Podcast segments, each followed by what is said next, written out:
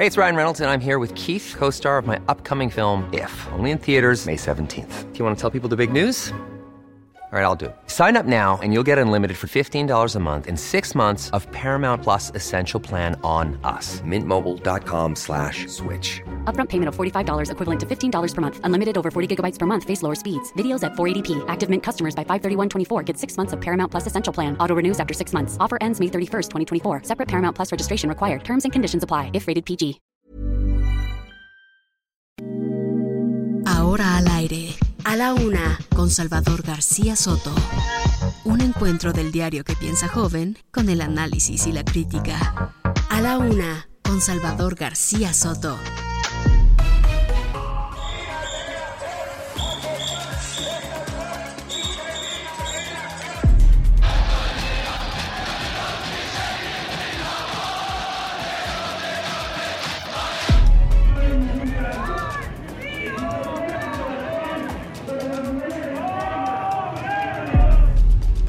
El arranque de la campaña presidencial de Claudia Sheinbaum. Está bien, si eso quieren que lo digan con toda claridad, que lo digan abiertamente. Si es el arranque de Claudia, de Claudia Sheinbaum, que lo digan. ¿Y si le levanta la mano qué? Y si le levanta la mano, nos acercaremos para que también nos levante a nosotros. No, yo no me siento olvidado, me siento querido y apapachado. Gracias, gracias. Por mi esposa. Pues la verdad es que lo único que puedo decir es que estoy muy agradecida con todos los que me apoyaron. Guadalajara, Guadalajara,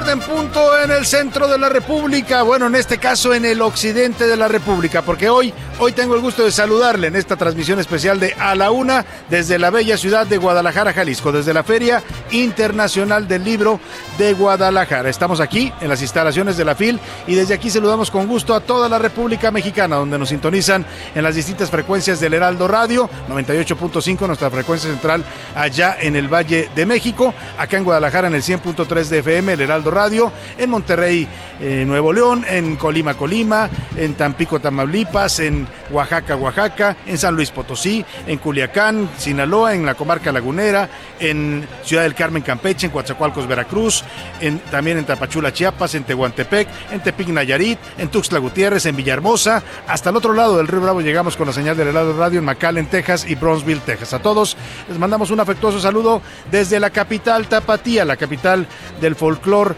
nacional y además también en este caso de la industria editorial nacional y, e internacional, porque esta Feria Internacional del Libro es un evento que ha cobrado ya relevancia, no solo en las fronteras de México y Latinoamérica, sino en todo el mundo. Es reconocida ya como una de las ferias más importantes de la industria editorial y cultural de en este momento a nivel mundial. Y bueno, pues desde acá les saludamos. Un, otoño rico en Guadalajara, 23 grados centígrados. El clima, está agradable, la máxima pronosticada para hoy es de 26 grados centígrados, calorcito, calorcito tapatío, una FIL que regresa al eh, modelo presencial, habíamos, tuvimos el año pasado una FIL totalmente virtual, hoy está en las dos vertientes, por un lado hay eventos virtuales y por otro lado tenemos algunos eventos también presenciales, hay stands, hay muchos jóvenes aquí en la FIL, no, no son los ríos de gente que estábamos acostumbrados a ver en la Feria Internacional del Libro, la última vez que estuvimos aquí, se acuerda usted, desde el año 2019, entonces todavía nos tocó ver una FIL atiborrada de gente, de jóvenes que buscaban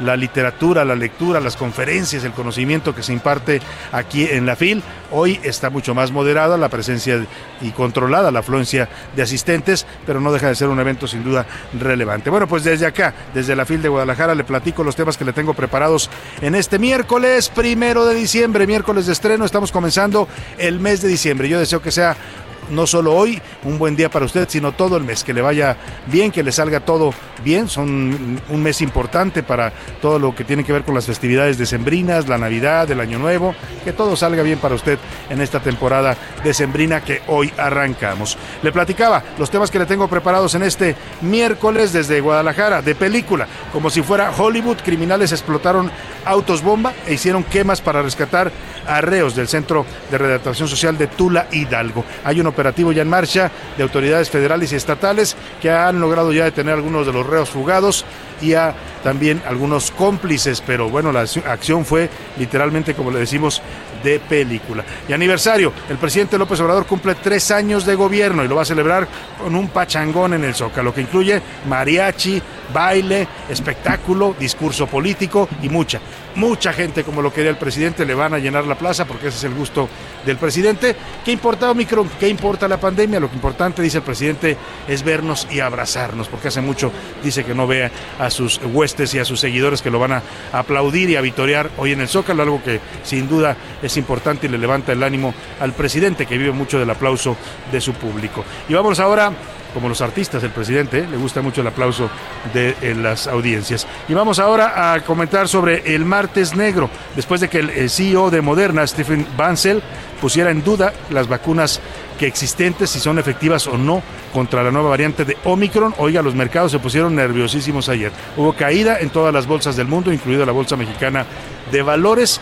Bueno, pues hay preocupación por esta variante en todo el mundo, en todo el mundo, al parecer menos en México. Acá, ya sabe usted, es la tierra del no pasa nada, todos tranquilos, no es tan grave, no pasa, no va, no va a pasar a mayores, es lo que nos han dicho en el discurso gubernamental. En los deportes comienzan las semifinales del fútbol mexicano. Hoy los Tigres de Nuevo León reciben a los Esmeraldas de León, duelo de felinos en la semifinal. Además, Manita de Gato, la Federación Mexicana de Fútbol presentó el nuevo logotipo de la selección mexicana que de inmediato desató polémica entre los aficionados. Ya le vamos a decir con Oscar Mota de qué se trata este logotipo y por qué, por qué está levantando tanta polémica. Vámonos, si le parece, como siempre, a esta, en este momento, a las preguntas del día para que usted participe con nosotros, nos dé sus opiniones y comentarios y debatamos juntos los temas de la agenda pública de este país. Esta es la opinión de hoy. Y bueno, en los temas de este, mar, de este miércoles le tengo dos preguntas, dos temas para poner sobre la mesa. Bueno, son en realidad tres, le tenemos tres, tres temas para comentar, debatir y platicar en este día. El primero de ellos, hoy se cumplen tres años del gobierno del presidente López Obrador. A partir de hoy comienza la segunda mitad de la actual administración, el cuarto año de gobierno. Si tuviéramos que hacer un corte de caja, yo le pregunto a usted, ¿cómo calificaría el gobierno de Andrés Manuel López Obrador? Le doy tres opciones para que me responda. ¿Ha sido positivo? ¿Hay muchos cambios? ¿Es negativo? ¿Sin cambios ni avances? ¿Y es más de lo mismo? La segunda pregunta, el segundo tema en este miércoles es, hoy es Día Mundial de la Lucha contra el VIH-Sida. Desde hace 33 años, en 1988, fue instituido por la Organización de las Naciones Unidas este día con el fin de hacer conciencia sobre esta enfermedad, su transmisión y también por la discriminación que en los años 80 y 90 provocó eh, para los enfermos, de, eh, para los que tienen esta enfermedad, este virus. Esta pandemia afectó y cambió el amor y las relaciones en todo el mundo. A 40 años del primer caso de VIH-Sida en el mundo, ocurrido en Los Ángeles, California, yo le pregunto, ¿usted cree, usted ¿Usted cómo se define en torno a, a, su percepción sobre esta enfermedad del VIH-Sida? ¿Es tolerante y comprensivo con las personas que tienen VIH-Sida? ¿No acepta a las personas que tienen esta enfermedad y cree que, que se la merecen, que es un castigo? Y tres, he aprendido a ser más responsable en mis relaciones. Son las opciones que le doy en este tema. Y finalmente nos encontramos, ya le decíamos, en la FIL de Guadalajara, en la Feria Internacional del Libro, en su edición número 35. Esto después de un año de haber estado cerrada totalmente por la pandemia. Hoy hay gente de nueva cuenta, hay eh, expositores, visitas, un modelo presencial. La materia prima siguen siendo aquí los libros, el conocimiento y todo lo que se debate en un foro importante como es este, un foro literario y cultural además también académico. ¿Usted cree, usted cree que le pregunto, que la literatura y los libros son, le doy tres opciones para que me responda, una ventana al conocimiento y la superación, me aburre leer, no me gusta, y el boleto más barato para un viaje a otros mundos. ¿Qué me dice usted de la literatura y de estos temas que le pongo sobre la mesa? 5518 41 51 99, nuestro número donde puede contactarnos vía mensajes de texto de voz. Usted decida como aquí lo que importa, importa mucho que su opinión cuenta y sale al aire. También puede participar, por cierto, respondiendo estas preguntas en arroba S. Soto en la red social de Twitter, la red social del pajarito azul. Vámonos, si le parece, al resumen de noticias, porque esto, como el miércoles y como la Feria Internacional del Libro, ya comenzó. Aliados. Las empresas aéreas Allegiant Airlines y Grupo Viva Aerobús buscan la aprobación de los gobiernos de Estados Unidos y México para una alianza que les permita planificar conjuntamente tarifas, horarios de vuelos y rutas. Mal augurio. La Organización para la Cooperación y el Desarrollo Económicos recortó su estimado de crecimiento para México de 6.3 a 5.9% para el 2021. Nueva sede. Ante la demanda de adolescentes de 15 a 17 años para recibir la vacuna en la Ciudad de México, el gobierno local anunció la apertura de un segundo centro de aplicación en el World Trade Center que funcionará a partir de este jueves. Aplazada. Un juez federal pospuso hasta nuevo aviso la audiencia en la que sería imputado Ramón Sosamontes, ex jefe de oficina de Rosario Robles en la Sedatu. Derrotada. El gobernante Partido Nacional de Honduras aceptó su derrota en los comicios presidenciales del domingo, quedando una ventaja significativa en el conteo preliminar a la izquierdista Xiomara Castro.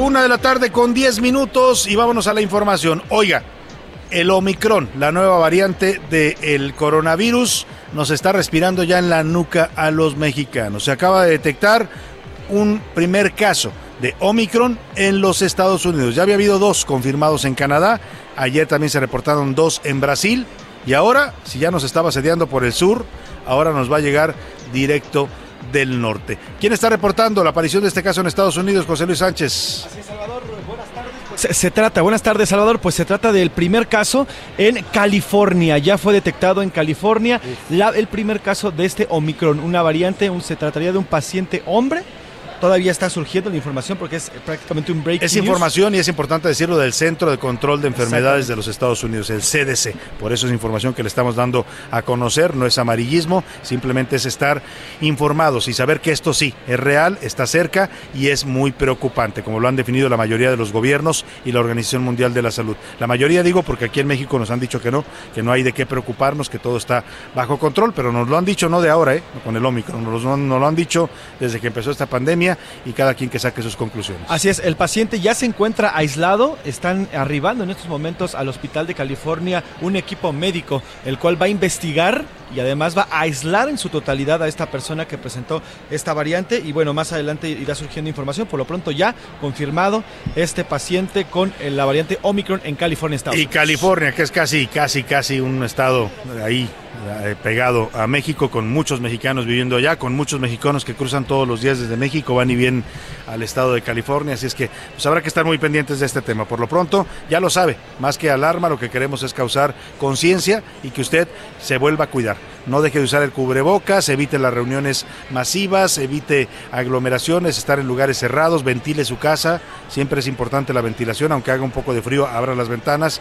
para poder ventilar, porque eso nos va a proteger y nos va a ayudar contra el COVID en general y contra esta nueva variante del Omicron. Y Salvador, recordar que los dos pacientes que fueron detectados en Brasil es una pareja que venía de Sudáfrica, sí. aterrizó el pasado domingo en, Brasil ya claro. con síntomas y el pasado martes ayer fue, le fue detectada esta y aquí en México seguimos recibiendo vuelos de Sudáfrica, de todo África. ¿eh? No, no se han cancelado ni restringido ningún vuelo porque dijo el eh, doctor López Gatel que no era necesario, que no servía de nada. Bueno, pues entonces preparémonos pues porque este Omicron cada vez está más cerca y ya, ya nos está aquí tocando la puerta a través de la frontera norte de México. Vámonos por lo pronto a otro tema que ocurrió esta madrugada en el estado de Hidalgo. Un grupo armado detonó coches bomba, así como escuchó usted, como en los tiempos aquellos de los grupos terroristas como la ETA, como el IRA allá en Irlanda del Norte, como todos estos grupos pues que utilizaban esta técnica de poner autos bomba para causar eh, pues daños a la población. En este caso, los coches bomba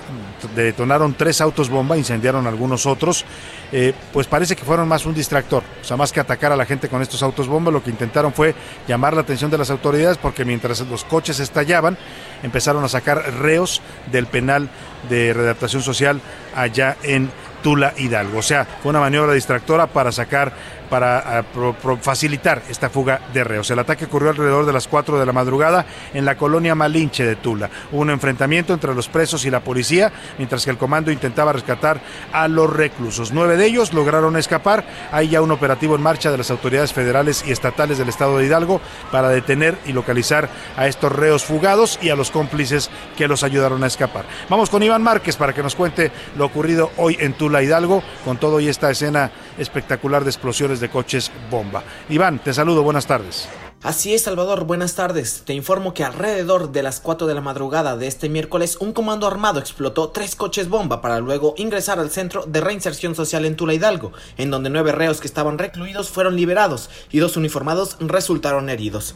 Durante el ataque se presume que los agresores habían hecho estallar un auto en un sector de la ciudad para distraer a las autoridades y luego de esto pues utilizaron otro vehículo pesado para derribar el acceso al penal. Salvador, presuntamente uno de los presos liberados es José Artemio Maldonado Mejía, alias el Michoacano, líder del cártel Pueblo Unidos, dedicado al guachicoleo.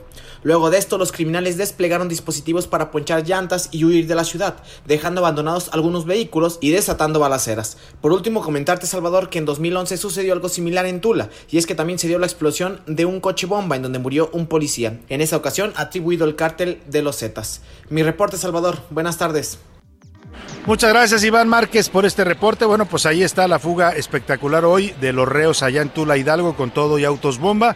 Ya hemos estado conversando con algunas autoridades federales que nos dicen que desde muy temprano se activó un operativo, un operativo coordinado desde la Secretaría de Seguridad Federal y la Secretaría de Gobierno y la Secretaría de Seguridad también de Hidalgo, en el que comenzaron a emprender la búsqueda de estos reos fugados. Han detenido ya algunos de ellos. Hay detenidos, no han dado a conocer los nombres de los detenidos. Dicen que son algunos de los eh, reos que lograron escapar y también de algunos de los cómplices que los ayudaron en esta fuga eh, pues eh, con tintes terroristas, ¿no? Por el, uso de estos autos bomba. ¿Quiénes son los reos que se escaparon? Hay una lista ya que ha hecho pública el gobierno de Hidalgo. Le voy a dar los nombres. El más importante de ellos se llama José Antonio Maldonado Mejía, alias el Michoacano. Mariano Maldonado, hermano del Michoacano, Román Farfán Sánchez, Yair Alejandro Fernández, Hernández Martínez, Jaime Eusebio, Abel Millán Gaspar, Juan Valentín Rangel Albor, Giovanni Sánchez Martínez y Fernando Cerón. Serían los nueve reos, varios de ellos calificados de alta peligrosidad, que se fugaron del penal del Centro de Readaptación Estatal de Tula Hidalgo.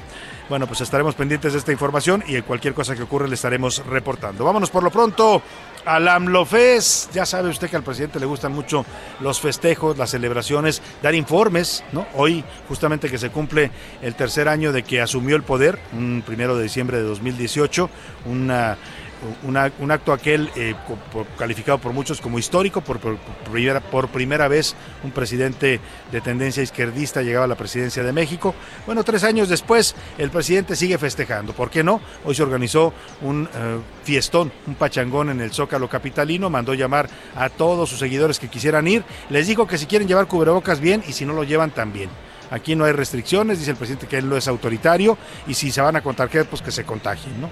Quien quiera contagiarse, pues que se contagie, así, así lo dice el presidente de México, ¿no? Muy distinto a lo que están diciendo todos los presidentes en este momento sobre el tema Omicron, que hay que cuidarse, que hay que prepararse, que se está analizando esta nueva variante del COVID para saber qué tan peligrosa es, si es más letal que las otras, si es más contagiosa. Todavía hay poca información, pero lo que sí se sabe y lo que ayer preocupó al mundo, y lo preocupó tanto que los mercados financieros se cayeron, es que pues las vacunas podrían, las que conocemos, estamos hablándole de las principales vacunas, ¿eh? Pfizer, Moderna, eh, eh, Sinovac, Cancino, ¿cuáles otras por ahí, José Luis? AstraZeneca. Exactamente. Todas estas vacunas, dijo ayer el CEO de la farmacéutica Moderna, que es el creador de uno de, los, de las vacunas, farmacéutica de origen estadounidense, pues que tal vez las vacunas no vayan a funcionar, ¿eh? o sea, no vayan a servir eh, las vacunas que tenemos para contener totalmente al virus, o sea, que puedan, puedan sí protegernos, pero no darnos una protección total contra esta variante de eh, Omicron. Bueno, pues eso puso muy nerviosos a los mercados en el mundo. Ahora le cuento de la fiesta del presidente López Obrador, pero antes escuchemos cómo reaccionaron ayer los mercados financieros ante esta presencia de Omicron y la preocupación que está desatando en todos los gobiernos del mundo. Este martes, los principales índices accionarios en el mundo finalizaron la sesión en terreno negativo, derivado de tres factores. Uno, un aumento en la incertidumbre por la variante Omicron. Dos, las declaraciones del director ejecutivo de Moderna, Stefan Bancel, sobre que actualmente desconoce la eficacia de las vacunas para el COVID-19 contra esta variante. Y tres, las declaraciones del presidente de la Fed, Jerome Powell, sobre que la palabra transitoria ya no es el mejor término para describir la inflación, pues la pandemia sigue deteriorando su panorama. Bajo este panorama, en México el índice de precios y cotizaciones en la Bolsa Mexicana de Valores registró un retroceso de 0.20% al ubicarse en los 49.698.72 puntos. En Estados Unidos, el Standard Poor's 500 reportó una caída de 1.90% al colocarse en las 4.567 unidades. El Dow Jones perdió 1.86% ubicándose en los 34.483.72 puntos y el Nasdaq retrocedió 1.55% con 15.537.69 unidades. En los mercados emergentes de Latinoamérica, el Ibovespa bajó 0.87% al ubicarse en 101.915.45 unidades. En Europa, el FTSE 100 descendió 0.71%, colocándose en las 7.059.45 unidades. Y el DAX perdió 1.18%, colocándose en los 15.100.13 puntos. En el caso del mercado cambiario, el peso recuperó terreno frente al dólar al registrar una apreciación de 0.97% o 20.77 centavos, al cotizarse en el mercado interbancario el 21.46 unidades por dólar, mientras que en noviembre acumuló una depreciación mensual de 4.31% u 88.7 centavos, cotizando alrededor de 21.45 pesos por dólar. La depreciación mensual del peso fue la mayor desde marzo del 2020, cuando el peso cayó más de 20% ante el impacto inicial de la pandemia del COVID-19. En el caso del IPC de la Bolsa Mexicana de Valores, cerró el mes con un retroceso de 3.14%, ubicándose en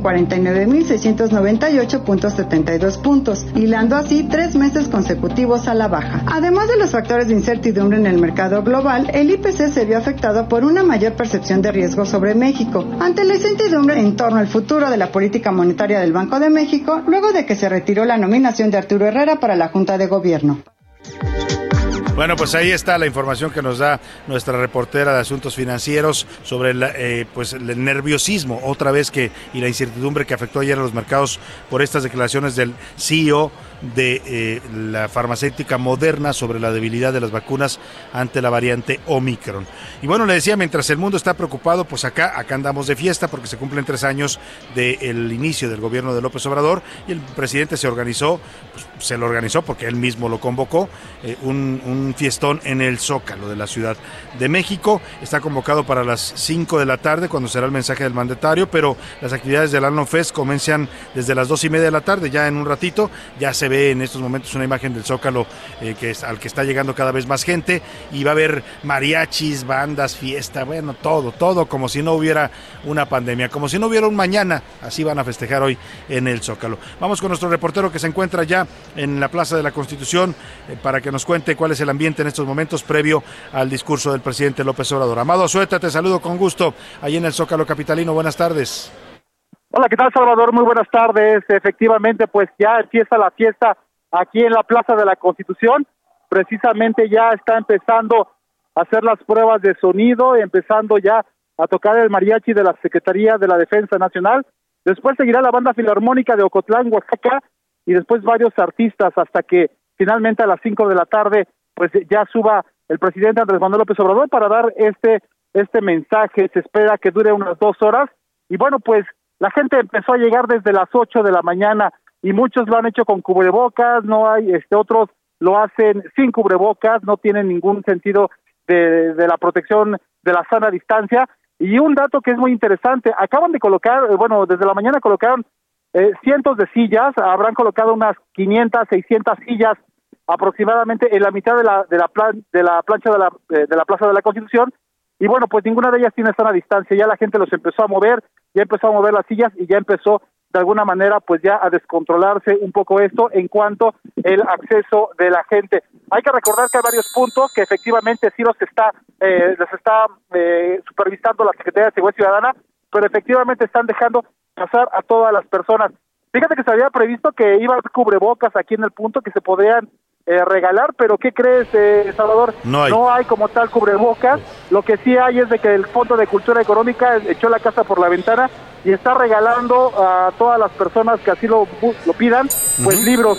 El, el libro Bueno. de Emilio Carballido, Tiempo de Ladrones, Luis Villoro, La Revolución de Independencia, Claro. Guadalupe Dueña, Cien de la Noche, un árbol, y así le están regalando estos libros a todas las personas. Salvador, parece que Muy bien, pues estaremos muy pendientes contigo, Amado Azueta. Vaya, pues la fiesta va a ser con todo y no hay sana distancia, no hay cubrebocas en muchos casos.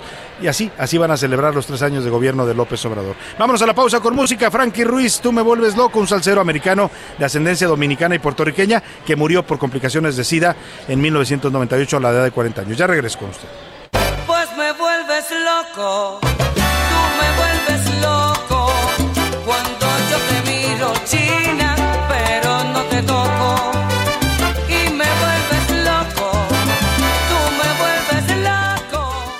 Escuchas a la una con Salvador García Soto. En un momento regresamos. Sigue escuchando a la una con Salvador García Soto. Ahora, la rima de Valdés. O de Valdés, la rima.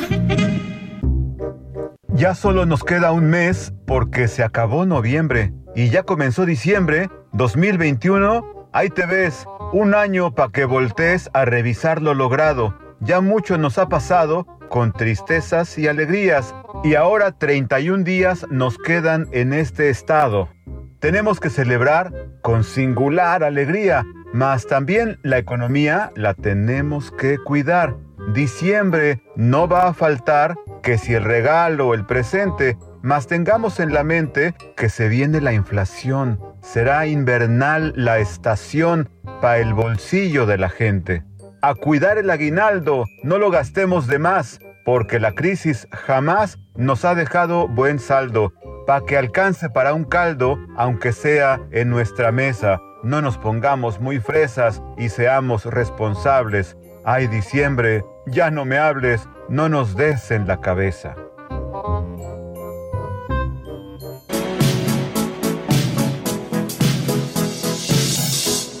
I want to break free.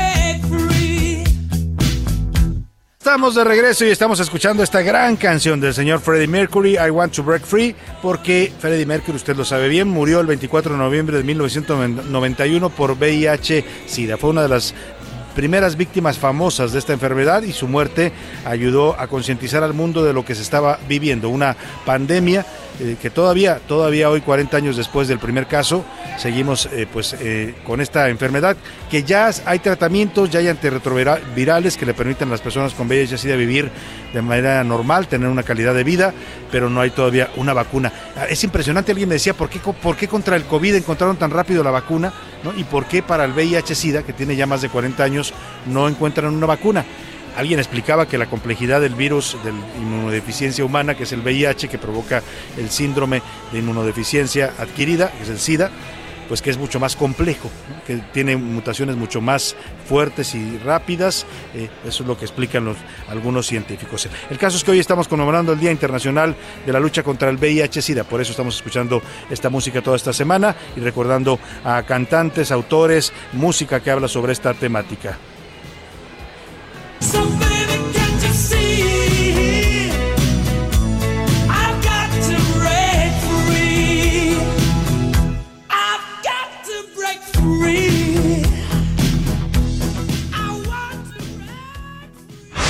Una, con Salvador García Soto. Nos seguimos con usted desde la Feria Internacional del Libro de Guadalajara. Ya empezó a nublarse un poquito acá en Guadalajara, ¿eh? llegamos con mucho sol, algo de calorcito y ahorita se está un poco nublando. El clima está bastante agradable. ¿eh? No sé, por aquí andan conmigo ya Priscila Reyes y José Luis Sánchez, ¿cómo están? Bien, Muy bien, Salvador. ¿Cómo sienten el clima acá en Guadalajara? Delicioso. Me encanta, está fresquecito. Pero además Fresco, un poco húmedo. Hay un poco de humedad. Porque sí, han- ha llovido, nos decían que ha habido Sí. algunas llu- lluvias eh, en las últimas horas, así es que se siente un clima agradable. La Feria Internacional del Libro también se ve bien, no con las aglomeraciones que suele haber en este evento, porque Sí. viene mucha, mucha gente, hoy hay menos, menos personas, porque así está, así está definido el protocolo sanitario, Priscila. Sí, hay una gran diferencia, fíjate. Eh, lo, bien lo comentabas en 2019, recordábamos cuando estuvimos aquí transmitiendo que no podíamos ni caminar, imagínese usted, éramos felices y no lo sabíamos. Así es, y El entonces era normal tocarse uno con otro y encontrarte gente de frente y este saludarte. y- ¿De qué? El año pasado, perdón, el 2019, que fue la última fil, digamos, con mucha gente, hubo 840 mil asistentes. Fíjate. Ve nomás, semana. 840 Ahora se prevé que sea al menos 40% nada más de esos 840. De esos 800 distribuidos Se en nota. toda la semana. Exactamente, que en toda dura. la semana. Bueno, pues ahí está. De aquí seguimos en la fila, por supuesto, animados y en un momento más nos vamos a ir a recorrer los pasillos a ver qué encontramos, Priscila, qué libros encontramos por ahí. Sí, yo me quiero llevar libros, pero aparte hay que decir las medidas de seguridad. Están muy buenas porque no nada Sí. más toman la temperatura, el gel y nada, sino que pasas por un túnel espectacular, el cual te rocía desinfectante Ah, en todo sí. el Y cuerpo. Priscila es feliz porque Sí, Priscila no, le, gusta la desinfección. Así es. Pasó muy contenta, se dio varias vueltas. Le tuvieron que decir, señorita, ya, Ya pásale, ya, ya está usted desinfectada. Bueno, Ya está. Oye, perdón, rapidísimo, Salvador. Si ustedes quieren seguir los conversatorios, las Ah, conferencias, que además hay, todo, hay ponencias puede interesantísimas. ¿eh? Sí, sí, sí. Hoy está viendo en estos momentos que le estamos hablando una en donde está participando el expresidente de España, José Luis Rodríguez Zapatero, Exactamente. que está hablando sobre democracia y autoritarismo. Se llama El Encuentro de Gobierno y Sociedad Civil, la mesa Las Posibilidades de la Socialdemocracia. Esa es la que está ahorita. Es la que está ahorita. Por Y a la las tarde va a la estar. Cuauhtémoc Cárdenas en uno que se llama eh, Democracia y Autoritarismo. Exacto. Y hay todo tipo de personalidades, escritores, literatos, eh, analistas, pensadores. Todo el mundo viene a la fil, periodistas también. Hoy, por cierto, es hoy. Eh, Creo que ya empezó, a ver si llegamos del horario, José Luis, para Ajá. que se conecte usted. Estoy participando también en, el, en un momento más en el Encuentro. Internacional de Periodistas de la Universidad de Guadalajara, que se da en el marco de este FIL. Vamos a estar conversando ahí con eh, Julio eh, Villarreal, eh, que modera esta mesa, eh, mi compañera Lourdes Mendoza y un servidor. Estaremos hablando del periodismo en la era digital, el periodista trascendiendo al medio, así se llama el conversatorio que tuvimos con Julio Villarreal en el Encuentro Internacional de Periodistas. Oye, y vamos rápidamente a otros temas. Bueno, la literatura es muy bonita, nos inspira, a mí me encanta, me encanta leer, pero la realidad es la realidad y los salarios mínimos, pues acaba de autorizarse un nuevo aumento. Le informo de último momento que el Consejo Coordinador Empresarial, en coordinación con el Gobierno Federal y el sector obrero, que son este organismo tripartita que está representado en la Comisión Nacional de Salarios Mínimos, acordaron un aumento de 22% al salario mínimo para el 2022. Buena noticia, sin duda, ¿eh? con los niveles de inflación que traemos, que le suban un poquito al salario, sin duda es importante. Everardo Martínez, cuéntanos de este aumento que se acaba de anunciar. Muy buenas tardes. Buenas tardes, Salvador. Así es, el aumento es superior a la inflación. Hay que recordar que la inflación ya se estima, de acuerdo con Banco de México, en 7.12% al cierre de 2021 y entonces este incremento pues rebasa la inflación.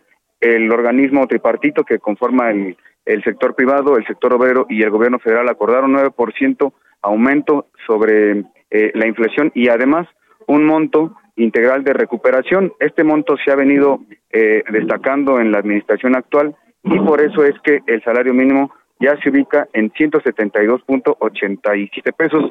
Este año está en 141.70 pesos, entonces damos un incremento de alrededor de 30 pesos para el país y para la frontera el salario se va a quedar en 260.34 pesos. Estos aumentos, Salvador, entran a partir del primero de enero de 2022 y con esto eh, vamos a ver una mejora en eh, el poder adquisitivo de los que ganan menos. El, el Instituto Mexicano del Seguro Social estima que 4.5 millones de personas se van a ver beneficiadas con estos incrementos. Hay que decir que el sector privado, pues, había pedido un aumento, había cedido un aumento de 20% y que el sector obrero quería un aumento de 25%, por lo tanto, pues, se medió, terminó quedando en 22%. Y ahora las perspectivas a 2024 pues es que se alcance una línea de bienestar familiar, es decir, que dos personas que ganen dos salarios mínimos puedan mantener a cuatro, a cuatro personas, una familia de cuatro integrantes, y esto es lo que se busca al cierre de 2024, Salvador. Pues interesante, eh, importante, sin duda la noticia, como dices tú, va a beneficiar a un número importante de trabajadores que eh, ganan el salario mínimo en México, a los que ganan uno, a los que ganan dos o tres o hasta cuatro salarios mínimos, sin duda un sector importante de la fuerza laboral.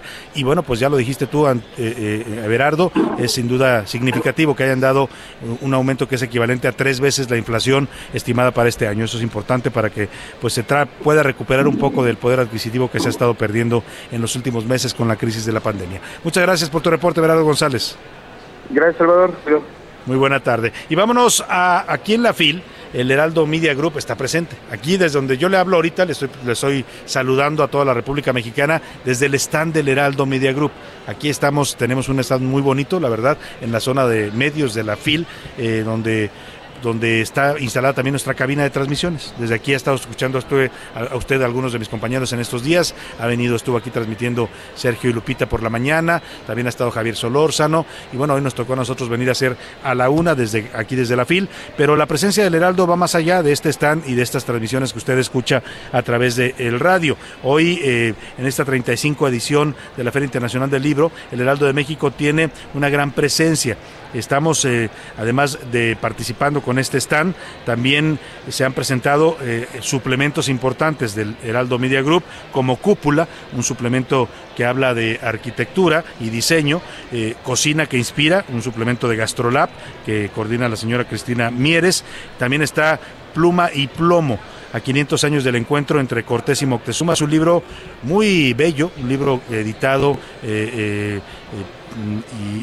y, e impreso por el Heraldo Media Group, en donde se narra los 500 años que se conmemoraron el año pasado de este encuentro entre, bueno, hace dos años, ¿no? Fue en, en 2019 cuando ocurrieron estos 500 años, del momento en que Hernán Cortés y, y Moctezuma se encuentran, el emperador Moctezuma. Es un libro bellamente ilustrado, lo coordinó el eh, artista, el maestro Emiliano Gironella, que fue colaborador de nosotros aquí en este espacio durante varios meses.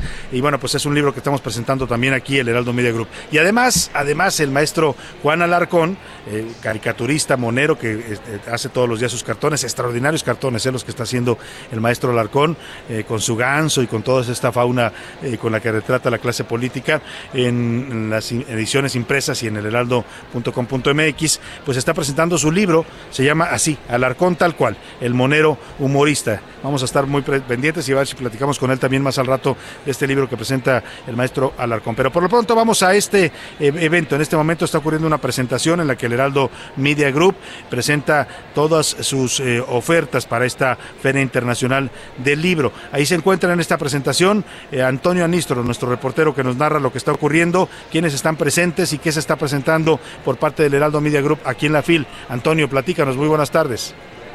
Salvador, un gusto saludarte. Efectivamente, así como comentas, desde el otro lado de la fil, eh, nos encontramos en el Salón 2 de la Expo Guadalajara, donde en este momento Heraldo Media Group está llevando a cabo la presentación de cuatro publicaciones verdaderamente fantásticas. Ya como comentabas, ahorita primero a la vista y bueno, a la lectura, ni se diga, Salvador, te voy a dar una pequeña reseña eh, rápidamente de estas obras. Por un lado se presenta el monero humorista de nuestro compañero Juan Alarcón, imperdible, plasma la sátira política y de la vida cotidiana a través del humor gráfico. También eh, se presenta la publicación de Gastrolaba, Cocina que inspira y que retrata parte importante del mundo gastronómico contemporáneo en México. ¿Qué vamos a encontrar en esta publicación, en este contenido? Bueno, principalmente 16 chefs que definen con humor y entusiasmo lo que la cocina tradicional representa para ellos. Como parte de la presentación también tenemos los 500 años de Moctezuma Cortés en el encuentro con las publicaciones Pluma y Plomo, Ploma, Plomo y Pluma, perdón, que describen eh, lo que sucedió antes de que se lograra, eh, de que Cortés llegara ante Moctezuma el 8 de noviembre de 1519 y donde se plasma también parte de la historia de este país. Y hablando de cultura, también Cúpula, el suplemento de artes eh, que se encuentra en el periódico, que lo podemos encontrar los días martes también y en, y en las distintas plataformas. Salvador, en esta presentación que está ocurriendo en estos momentos eh, de Heraldo Media Group están presentes Alfredo González, director editorial de Heraldo de México, el monero Juan Alarcón, el chef Israel Arechiga, también en Melissa Moreno, editora de artes y cúpula, Salvador Vera, editor en Most Wanted Group y moderado también por nuestro compañero Javier Solórzano Imperdibles. Salvador, si alguien se encuentra por acá por la fila y los quiere adquirir, bueno, por acá en el stand precisamente donde tú estás en estos momentos, ahí los pueden adquirir y si están en otra parte de la República, bueno, ahí en las páginas del Heraldo de México, con gusto también los pueden encontrar. Salvador, el reporte. Gracias Antonio Anistro, pues sin duda importante la presencia que tiene el Heraldo de México y el Heraldo Media Group en radio, televisión y por supuesto las ediciones impresas que se están presentando aquí, estos libros con los que contribuye también el Heraldo de México a la cultura, al arte, como este suplemento cúpula que además de arquitectura, le decía, también hace reseñas culturales y de arte. Gracias Antonio por tu reporte. Gracias, buena tarde. Muy buena tarde. Y aquí mismo en la Feria Internacional del Libro se lleva a cabo en estos momentos la mesa, está ocurriendo en estos momentos las posibilidades de la socialdemocracia. Es una mesa interesante en la que se está reflexionando sobre el futuro de las izquierdas en el mundo. Las izquierdas que ahora pues ya no pueden ir hacia las eh, eh, ideologías, mm, no diría superadas, pero sí que suenan ya a pasado como el marxismo, como el socialismo radical, que ya hemos visto ha fracasado en varios países del mundo. Eh, pues si nos están buscando nuevas corrientes de pensamiento de izquierda, entre ellas la socialdemocracia. Están participando en esta mesa el expresidente del gobierno español, eh, José Luis Rodríguez Zapatero, el consejero presidente del INE, Lorenzo Córdoba. Nos encontramos en el vuelo, por cierto, a los dos, de venida para acá, venía ahí Lorenzo Córdoba y venía también el expresidente español José Rodríguez Zapatero. Por cierto, Lorenzo Córdoba viajando en, clase comercial, ¿eh? para que luego no anden diciendo, ay, es que los consejeros se dan muchos lujos. No, no, venía sentadito en clase comercial, ahí los saludamos. Y bueno, eh, además de ellos está, eh, pues, una cantidad importante de público que está escuchando las ponencias interesantes sobre este, pues estas posibilidades que tiene hoy la socialdemocracia en el mundo. Vamos contigo, Adriana Luna, Adriana Luna, para que nos comentes, nos hagas una reseña de lo que está ocurriendo en esta conferencia importante, porque la FIL, además de ser eh, de exposición de libros, de novedades editoriales, de presentaciones de libros, también es un es un evento de reflexión y de pensamiento. Cuéntanos, Adriana Luna, qué está ocurriendo en esta conferencia, las posibilidades de la socialdemocracia aquí en el marco de la FIL. Buenas tardes, Adriana. Gracias, querido Salvador. De hecho, estamos eh, platicando con el expresidente del gobierno español. Le preguntaba yo que si México vive una socialdemócrata o una, un tipo social hipócrita, porque se está dando falsas expectativas de un futuro. Mira, vamos, vamos a acercarnos con él. Expresidente, estamos en vivo para el Heraldo de México. Le quería preguntar qué tan importante es ahorita la Unión Latinoamericana para salir adelante de una reactivación económica. Fundamental, lo hemos visto, Latinoamérica es la que más está sufriendo por la crisis pandémica en sus datos económicos y sociales porque tiene dificultades para financiarse en los mercados, porque tiene un problema de deuda y si estuviera unida sería mucho más fuerte. Esa es, la, es así evidente. Ahora, hay que tener la generosidad y la actitud de entender que la soberanía y el nacionalismo hoy la mejor manera de realizarlo es uniendo e integrando las regiones. Lo otro va a ser es una soberanía que ya no puede, no puede con un mundo abierto, interrelacionado. No, no puede la soberanía sola, no pueden ni las grandes potencias. México con este gobierno podría encabezar la Unión Latinoamericana. Bueno, México ha dado pasos eh, en la última reunión de CELAC recuperando el discurso de la integración latinoamericana y eso me parece muy importante. Yo desearía que fuera más profundo, más rápido y espero que con, con el previsible cambio de gobierno en Brasil tengamos un escenario en el que eso se, se pueda llevar adelante. Es, el, es, es la gran oportunidad histórica de Latinoamérica. Es, es casi tan importante como los momentos de la independencia de las naciones latinoamericanas. Muchísimas gracias. Es la voz del expresidente del gobierno español, José Luis Rodríguez Zapatero, querido Salvador. Él advierte que como están las condiciones actuales, hay riesgo de una segunda guerra fría. Esto porque el gobierno de Estados Unidos ha tenido problemas económicos a raíz de ataque a las Torres Gemelas y la inversión que ha estado haciendo el gobierno norteamericano en guerras. Sin embargo, en ese tiempo lo que hizo China fue invertir millonarios recursos para tecnología. Y sobre todo tiene una población joven que prácticamente lo va a encabezar como una guerra entre ambas naciones, las dos poderosas del mundo, Salvador. Interesantísimo, Adriana. Gracias por estas preguntas que le hiciste ahí al presidente, expresidente del gobierno español, José Luis Rodríguez Zapatero, una figura que siendo, sigue siendo hoy importantísima ¿eh? en la política española, en, la, en el ala izquierda de la, de la geografía política de España. Así es que, pues, importantes las reflexiones que viene a compartir este expresidente de España junto con otros pensadores, otros analistas que están participando también en el marco de esta Feria Internacional del Libro. Muchas gracias por el reporte, Adriana. Muy buena tarde. Un fuerte abrazo, buenas tardes. Adriana Luna, que andamos ahora acá en su tierra de Guadalajara, es una tapatía orgullosa, trabaja acá en el Heraldo Radio y bueno, pues vamos a estar compartiendo con ellos y con toda la gente de acá. También ya saludamos a Mayeli Mariscal, a, a Oscar de la Torre, nuestro gerente por acá también del Heraldo. Anda mucha gente del Heraldo, ¿eh? acá en, en, la Feria Internacional del Libro, en este evento que le estaba platicando. A ver si podemos platicar un momento más con el maestro Juan Alarcón sobre su libro. Anda también el director editorial del Heraldo de México, Alfredo González Castro. En fin, mucha gente se dio la vuelta por acá a, a la Feria Internacional del Libro. Y vamos ahora a otros temas importantes. A la una, con Salvador García Soto. Y vamos a, vamos a hacer el análisis de estos tres años de gobierno del presidente López Obrador, más allá del tema del festejo en el Zócalo, que muchos, este, por supuesto, van a asistir, los que quieren ir a, a, festejar este tercer aniversario, bajo su propio riesgo y bajo su propia decisión. El presidente convocó, dijo, los que quieran cuidarse, que se cuiden, que se pongan cubrebocas, los que no quieran, pues que no lo hagan. Ya nos reportaba hace un rato nuestro, eh, nuestro reportero. Eh, eh, Amado Azueta, que pues no hay muchos controles sanitarios, ¿eh? de hecho no hay, dice que no, no, están dando cubrebocas, que las sillas están muy pegadas, que la gente se está acomodando como quiere, que poco, algunos usan cubrebocas y decía, algunos vienen con cubrebocas, otros no.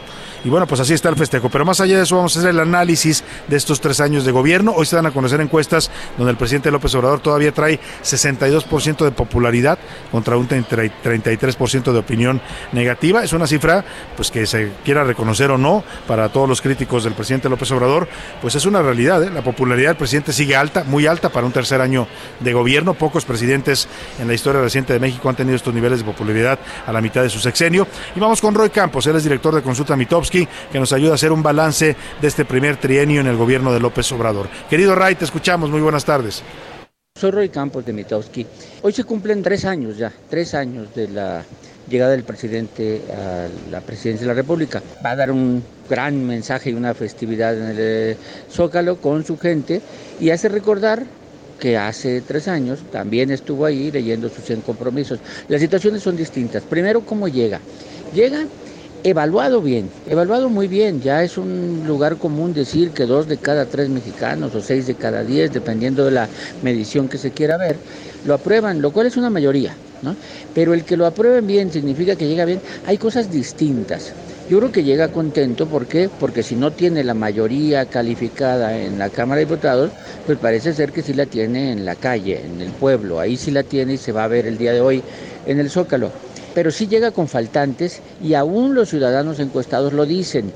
Una cosa es el apoyo popular que muestran hacia el presidente, porque sí hay un apoyo popular y así, más que aprobación, llamémosle un apoyo popular hacia el presidente, y otras cosas que lo aprueben en rubros específicos. Hay rubros que sí se le reclaman, ¿no? El control de la inflación, el combate a la inseguridad, esas partes sí se le reclaman. Incluso se le reclama mucho la parte política, porque hay atributos que se le reconocen mucho, como honestidad, cercanía con la gente, preocupación con los pobres son atributos muy de él, muy de él. Pero cuando se dice qué tal se, su relación con los gobernadores, su relación con el Congreso, su relación con los partidos, pues tiene aprobaciones paupérrimas. Entonces sí es contrastante. Sin embargo, él como persona, es fácil decirlo, si hoy hubiera elecciones fácilmente ganaría quien tuviera enfrente en la boleta o sea, la gente ratificaría. Si hoy fuera el referéndum presidencial, pues prácticamente arrasaría también. De hecho, el ejercicio se vuelve inútil con este nivel de aprobación que tiene y cuando nadie lo está pidiendo de sus opositores, se vuelve inútil el ejercicio. Pero pues bueno, él es una de las promesas que hizo, así que está terco en cumplirlas son cosas distintas de las que llegan. ¿no? La inseguridad, pues no, no, realmente no ha bajado sustantivamente en tres años. La economía, pues le ha tocado una época de crisis muy complicada, le ha tocado, pero pues parece ser que, que no, no levantó en V como él quería, sino va a ser más bien una palomita. Corrupción, incluso el ciudadano percibe, el 47% percibe que está igual o incluso superior a la que había antes. Y a pesar de todos los problemas, sí llega muy bien evaluado, así que seguramente lo veremos contento el día de hoy. Eh, gracias. Pues ahí está la opinión de Roy Campos, director de consulta Mitowski, sin duda, el presidente va a llegar contento. Y el discurso, pues el discurso es quizá previsible, ¿no? Va a repetir un poco de lo que nos ha venido diciendo, lo que dijo en el último informe de gobierno, pero sin duda el presidente llega contento, aunque también en los últimos días y varias columnas lo han reseñado, se le ha visto pues un poco visceral, un poco radical al presidente cuando este tema, por ejemplo, del reportaje sobre la fábrica de chocolate de sus hijos, ¿no? Y la relación con Sembrando Vida, pues se lanzó contra Carmen Aristegui, se lanzó contra la revista Proceso, los desconoció, no dijo que nunca había han sido aliados de su movimiento. En fin, también así como llega contento, dice Ray, eh, perdóname Roy, Roy Campos que está pensando en Raimundo Riva Palacio, que también andamos buscándolo para conversar con él. Eh, como dice Roy Campos, eh, eh, también, también se le ha visto un poco eh, radicalizado al presidente en temas eh, políticos. Pero bueno, vamos a seguir analizando también al regreso de la pausa, porque ya se nos fue la primera hora, vamos a, escuchar también a Heidi Osuna, que hoy presenta una encuesta de Encol, su encuestadora, donde el famoso anlómetro que ella viene haciendo desde que arrancó el gobierno, y bueno, pues se confirma estos datos, 62% de aprobación todavía para el presidente López Obrador. Me voy a la pausa con música, Priscila Reyes, ¿qué vamos a escuchar? Vamos a escuchar uno de los artistas, Salvador, que estuvo en el concierto tributo a Freddie Mercury en 1992 y que recaudó fondos para la lucha contra el SIDA. Él es David Bowie y nos canta hoy Changes. Y regresamos a la segunda hora de A la Una.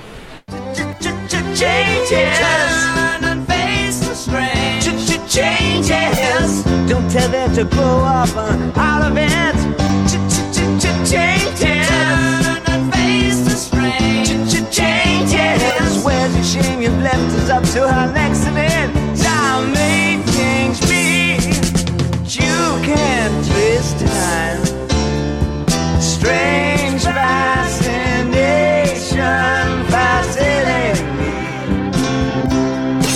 Escuchas a la una con Salvador García Soto. En un momento regresamos. Ya estamos de vuelta con A la una con Salvador García Soto. El fallo positivo anunció el virus que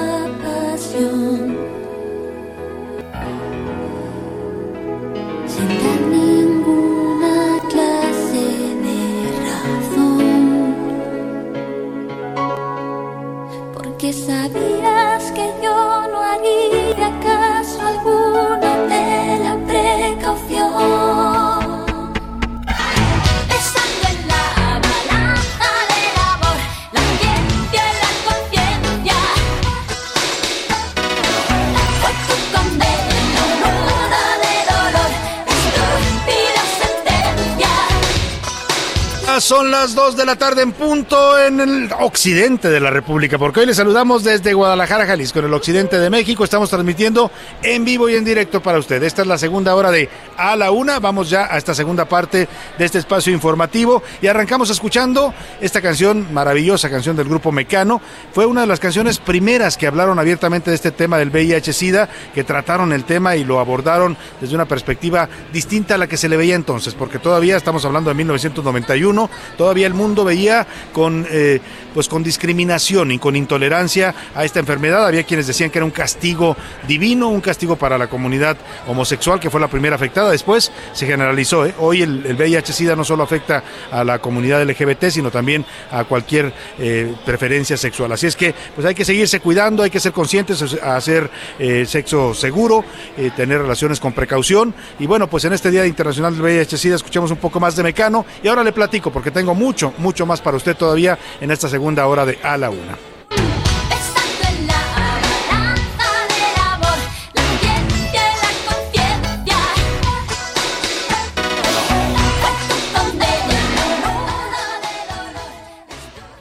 A la Una con Salvador García Soto.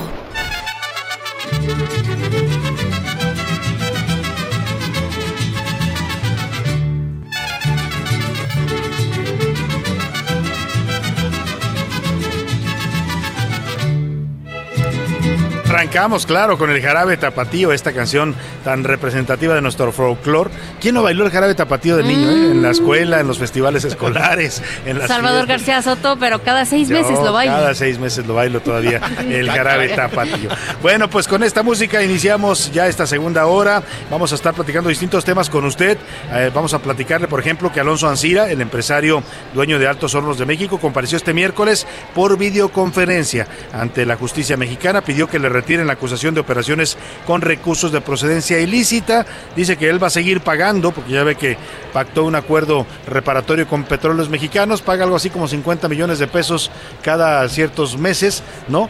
Y bueno, pues él dice, voy a seguir pagando, pero retírenme ya las acusaciones. Vamos a ver qué le responden los jueces. Y culpable o no, en Sonora el gobernador Alfonso Durazo criticó al comisario de la Jefatura de Seguridad Pública de Guaymas, allá en ese estado de la República, Andrés Humberto Cano, después de que el ataque al Palacio Municipal el pasado eh, jueves en el que muriera una joven, Marisol Cuadras.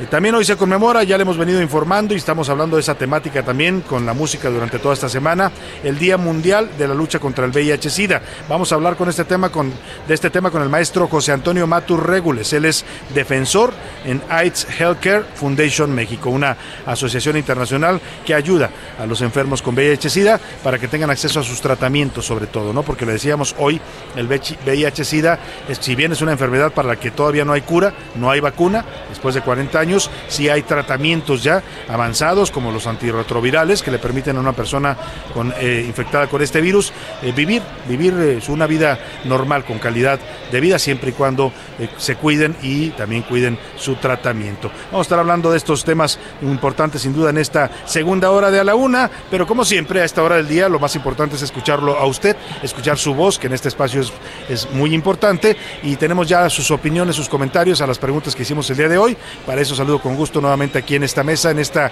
cabina de transmisiones del Heraldo Radio, desde la Feria Internacional del Libro, a Priscila Reyes y a José Luis Sánchez. ¿Cómo están? Hola Salvador, Ay, bien contento, bien contento de estar en la FIL y en Guadalajara y viéndote bailar el jarabe tapatío encima de la mesa. Es que estaba yo bailando, ¿eh? estaba ¿Ah, sí? zapateando y todo. Porque, Zapateando. oiga, gente que no es de Guadalajara, la gente que, que es de Guadalajara y no sabe zapatear, perdón, pero hay que saberle zapatear. Perdón, pero no es de Guadalajara. Hola querido. Jay y queridos escuchas también. Salvador García Soto, Priscila Reyes, bonito miércoles, bonito inicio de mes, ¿ya? Ay, diciembre y sus diciembre. posadas. Es el último Nos lo del estuvieron año. diciendo, nos lo estuvieron diciendo y Se ahí les está. dijo. Y ya Se les llegó. dijo y llegó diciembre. Yo muy contento porque la verdad es que llegando a Guadalajara hicimos lo que mejor sabe hacer este equipo, además de hacer noticias. Ah, ¿Sabe qué es de lo que mejor nos sale? Comer. Comer. Me encanta comer. A Priscila mía, José Luis. Amamos al, comer. al lugar de la República que vamos, vamos y nos damos un comilón, ¿no? Ajá. Y llegamos a comer al mercado de abastos de Guadalajara. Que no lo conocía yo, por No cierto. lo Pero conocían. describa por favor que comieron. Ah, mira, comimos pues desayuno típico, anda uno por acá en Guadalajara y yo comí una carnita de puerco con chile, Qué rico, estaba deliciosa con sus nopalitos, sus frijolitos. Yo comí unos enfrijoladas rellenas de asada. Pero hay que describir Riquísimas. esas enfrijoladas, porque uno escucha enfri- enfrijoladas, eso No, no en la de Ciudad de. México, y es con pollo y una tortilla ahí de maíz. Ah, No, aquí es una cosa como, como, Como un burrito, burrito, larga, burrito. larga, llena Una de tortilla carne de hecha a mano además. Ah, aparte hecha a mano, de harina, Sí. y con unos frijoles cafecitos claros Ajá, exacto. encima, que y una salsa muy picosa, uf. Y tú. Yo pedí un chile relleno de queso y le pusieron una salsilla ahí encima. Uf, ulala. La verdad que no es por nada, pero se come rico acá en chulada. Guadalajara. ¿eh? Sí, Como con en sabor muy casero, Sí. eh, con sabor muy casero tu Así chile. es. Bueno, riquísimo. pues ahí estuvimos comiendo, desayunando ya tarde, porque llegamos un poco tarde, el vuelo salió un poco retrasado de la Ciudad de Qué México. raro. Un poco, Qué raro. 45 Y ahora que terminemos nos vamos a ir a echar unas carnes en su jugo, una debe de, yes. todo lo que Uh, ofrece la- la gastronomía chulada. jalisciense, Chulada. chulada, como Chulada. dice. Bueno, pues vámonos a los temas eh, de las preguntas que hicimos el día de hoy. Tres temas pusimos sobre la mesa, Priscila Reyes, temas importantes, el aniversario, tercer aniversario de la llegada al poder de López Obrador. Hablamos también de este tema del VIH-Sida, cómo, cómo percibe la gente hoy este tema 40 años después, después de que se volvió un estigma para los enfermos eh, con, esta, con este virus. Eh, y también hicimos por ahí otra pregunta. Los libros, estamos en los libros. Ah, la FIL, claro. ¿Cómo veía? ¿Qué era para usted la literatura? ¿Qué es un libro para usted. ¿Qué dice el público, Priscila Reyes? El público dice muchas cosas. Salvador, buenas tardes. Soy José Luis Guzmán. Te escribo desde la Bella Guadalajara. Pues ven, Pues José Luis. véngase, José Luis, véngase a la fila que andamos en su tierra. Saludos a José Luis Guzmán. Pésimo gobierno, dice José Luis Guzmán. Eh, más malo que el más malo que se haya vivido. Nada más le faltó poner de Malolandia. De Malolandia. Pues ahí está. Bueno, ahí está su opinión. Buenas tardes, Salvador, Priscila y José Luis. El gobierno de AMLO no ha sido más de lo mismo, ha sido peor de lo mismo. Uf, lo dice fuerte. Alberto desde Colima. Salvador, buenas tardes. Soy la señora María Delfina Lagunas Rangel. Los escucho en Iztapalapa. Un saludo, señora. Saludos, señora María Delfina, allá desde Iztapalapa. para el Hoy, mundo. hoy, primero de diciembre, no tenemos nada que festejar porque ha sido un infierno con este, y lo pone así, lo voy a decir, pinche SH, pinche gobierno.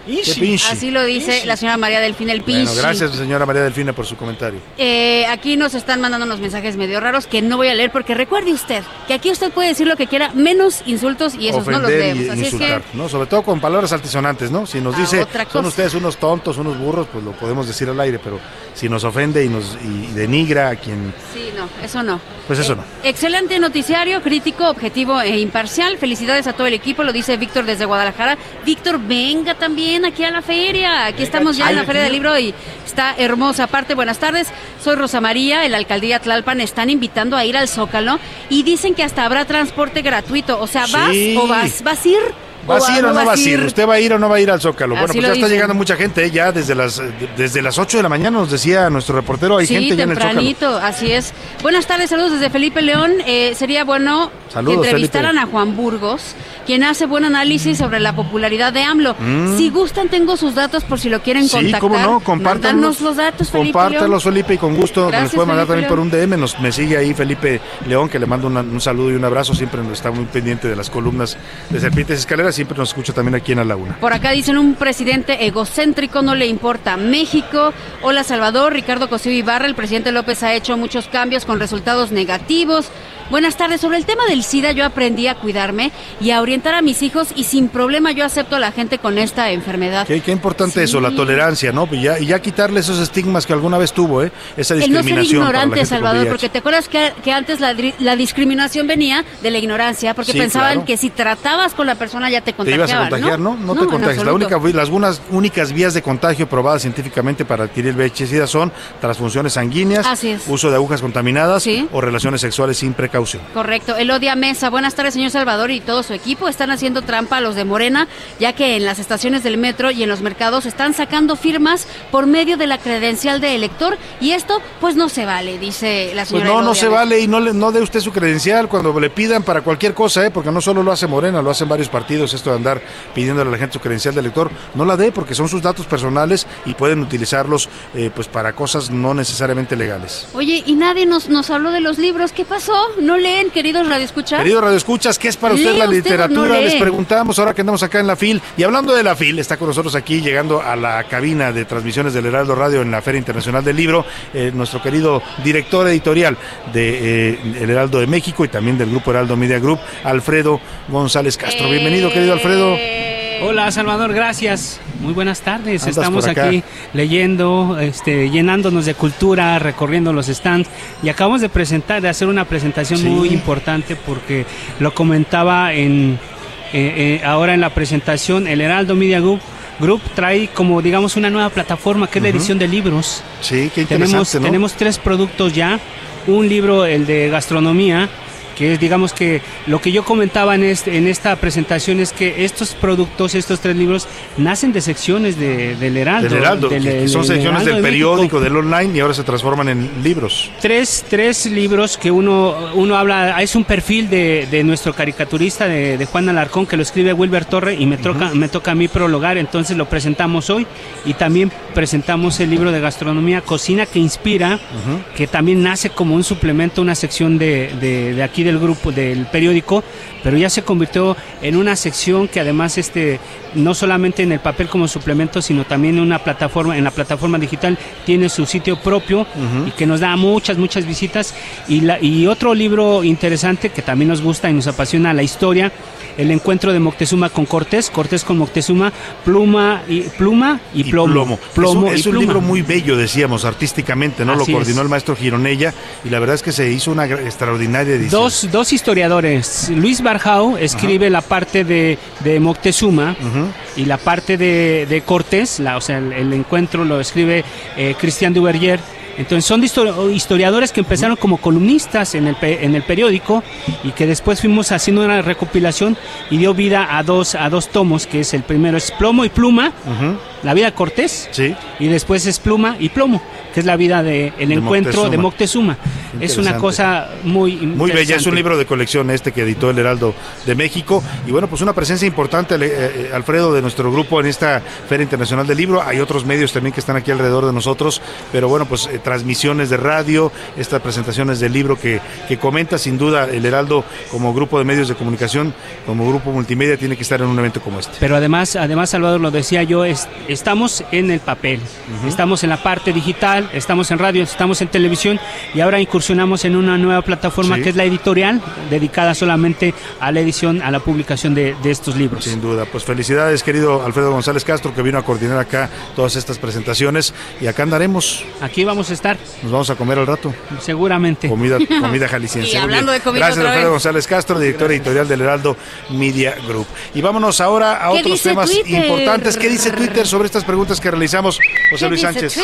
Arroba S. García Soto. Oigan, aquí sí lo opinaron sobre los libros, aquí sí le sí ver, ¿qué respondieron. dice Twitter? Fíjense, y por un apabullante 98% dice que son la ventana al conocimiento. Qué bonito. Los libros. Sin los duda, libros, ¿eh? Si usted quiere aprender, no tiene que hacer Lea. mucho más que leer. Sí, sí. Y leer todo lo que caiga en sus manos. Literatura, libros de, de especializa- especializados, Sí, sí, sí. etcétera. Novelas, novelas, cuentos, todo. poemas, sí. Leer, leer, no leer. ¿Se acuerdan de leer? favor. Hay que leer, Leer. decía Hay que leer. exsecretario de Educación Alfredo, a- Aurelio Nuño, ¿no? Así es, sobre el Día Mundial del SIDA, el 50.8% dice que ya la gente aprendió a cuidarse, que es parte también de esta concientización. Sí, claro. El cuidarse, ¿no? El 35.6% dice que no aceptan a las personas, mientras el 13.6%... ¿Qué? 35.6%. Todavía, fíjate, eso, eso, eso es un dato ¿No interesante. las personas porque con SIDA? sí, no, ha salido en la encuesta nacional de discriminación.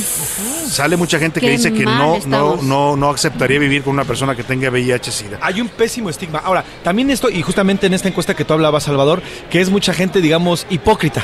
Porque de dientes Doble- para afuera doble Sí, te cara. dice, dice "No que tengo sí. problema". Pero ya cuando llega alguien, yo soy una persona que vive con SIDA, entonces Se hace hacen a un lado. se hacen a un lado como si se fuera. Incluso no saludan de mano. ¿Se acuerdan que apenas hace 15 Sí. años había una campaña de saludar a los de No mano? pasa nada. No pasa si le Usted das un puede beso. convivir con una Sí. persona que esté que tenga VIH-Sida, si está en tratamiento y es responsable con su tratamiento, bueno, déjeme le digo, ahora son tan avanzados los tratamientos de antirretrovirales que hasta se puede concebir, una persona que tenga VIH-Sida puede concebir Sí, claro. sin ningún riesgo de, transmitir la enfermedad ni a la madre ni al- al producto, al, al bebé en este caso.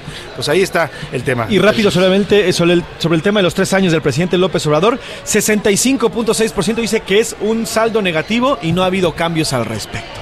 Así están los tuiteros el día de hoy. Oigan, a ver, yo les quiero preguntar una recomendación, una, Una. no siete, o una recomendación para quien venga a la fila ahorita, vaya a buscar. ¿Un, un libro? Sí. Un libro.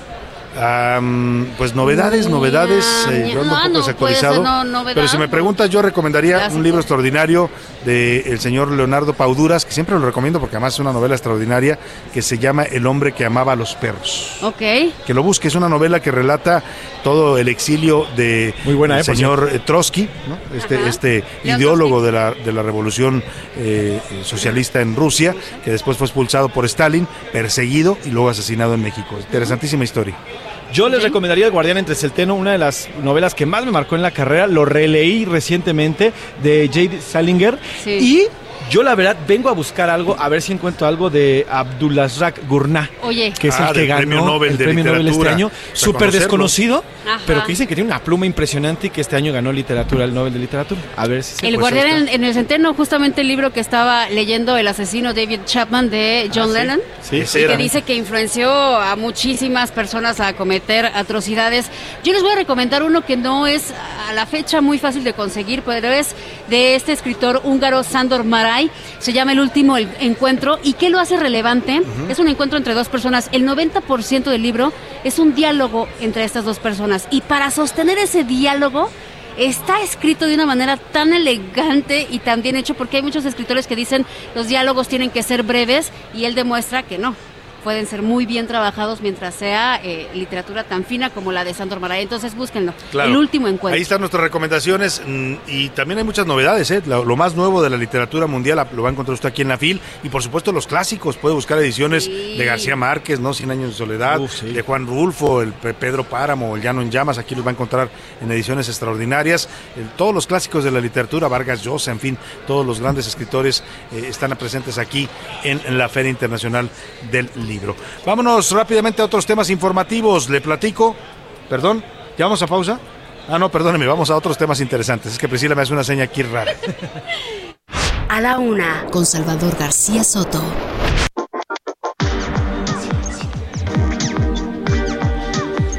Y vamos a platicar justamente hablando de este tema del Día Mundial para la Lucha contra el VIH-Sida, este día que instituyó la ONU hace 33 años, ¿no? Eh, hace eh, ya tres décadas. La, la pandemia del SIDA como tal, la enfermedad tiene eh, detectada desde, eh, desde 1988, cuando se registró el primer caso en Los Ángeles, California.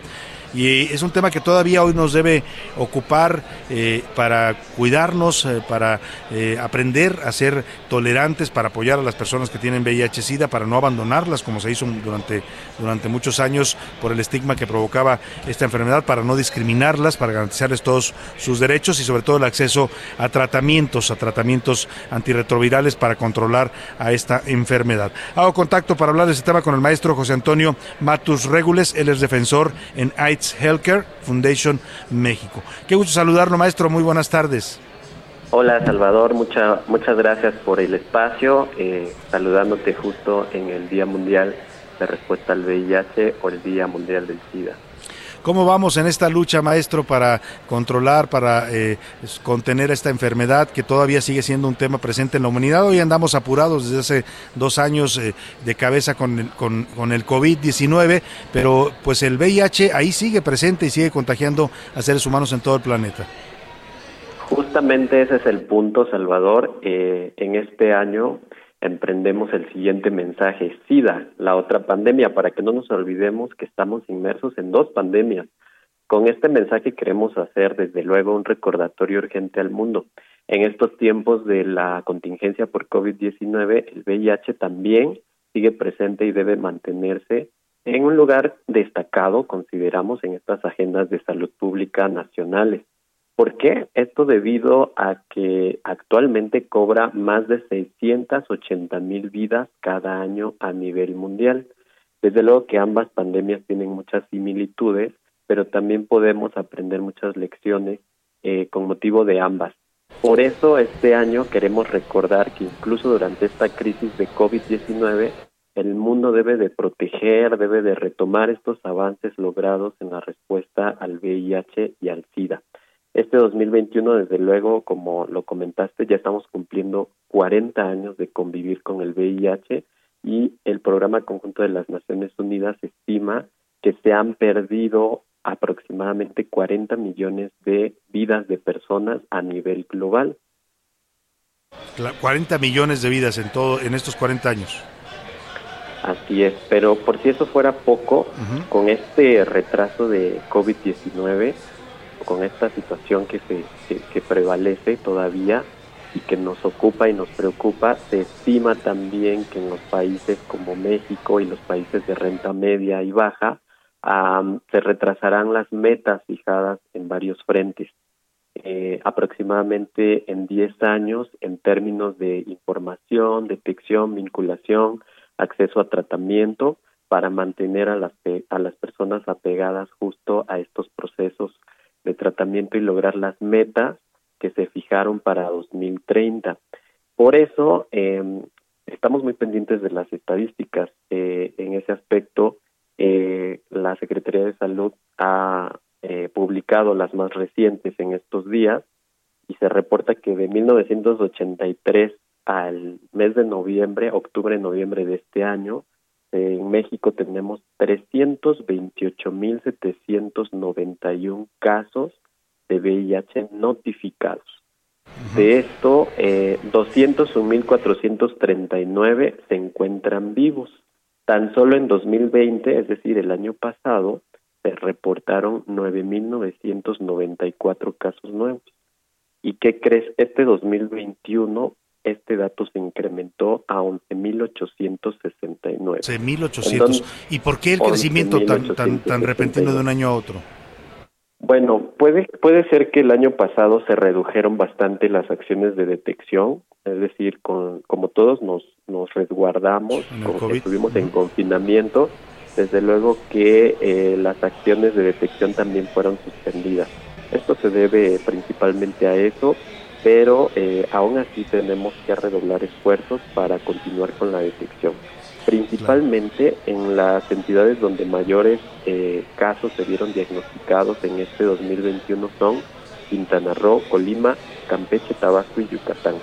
Eh, y te quiero dar otro dato también muy importante. De acuerdo a la Secretaría de Salud en 2019, fallecieron 5.281 personas, lamentablemente, por causas relacionadas con el SIDA. También INEGI proporcionó este año datos eh, muy importantes con relación a 2020, diciendo que 4.573 personas fallecieron también por esta causa. Entonces, como ves, es un llamado a la atención de todas las eh, eh, entidades del gobierno, de toda la sociedad, para que retomemos los esfuerzos y recordemos a la otra pandemia, no únicamente COVID-19, sino estamos inmersos todavía y requerimos retomar los esfuerzos ante el VIH. Así es, hay que seguir hablando de esto, hay que seguir concientizando a la población, sobre todo las nuevas generaciones, maestro, porque los que venimos ya de aquella eh, golpe fuerte que fue el inicio de la pandemia, sabemos bien lo que pasa y cómo hay que cuidarse, pero las nuevas generaciones de pronto se olvidan de esto y no tienen las precauciones necesarias al momento de iniciar su sexualidad. Así es que hay que seguirse cuidando, la única manera de protegerse para evitar el contagio de SIDA es utilizando el condón y teniendo relaciones eh, sexuales protegidas. Maestro, maestro, le queremos agradecer mucho estos datos importantes que nos da para eh, pues hacer conciencia en este Día Mundial de la Lucha contra el SIDA. José Antonio Matus Regules, defensor de AIDS Healthcare Foundation México. Gracias, maestro. Al contrario, Salvador, que estés muy bien. Un Igualmente. saludo a todo tu auditorio. Un saludo también para usted. Vámonos a la pausa con música. Le platico al regreso que hay un comunicado conjunto de México y Estados Unidos, los dos gobiernos, que anuncian el programa Sembrando Oportunidades, este que acordaron en Washington. ¿Con qué nos vamos, Priscila? Streets of Philadelphia con Bruce Springsteen y les Ay, decimos en qué qué película iba, regresando del ¿Qué corte. canción? know my own face, brother. You're gonna leave me wasting away on the streets of Philadelphia.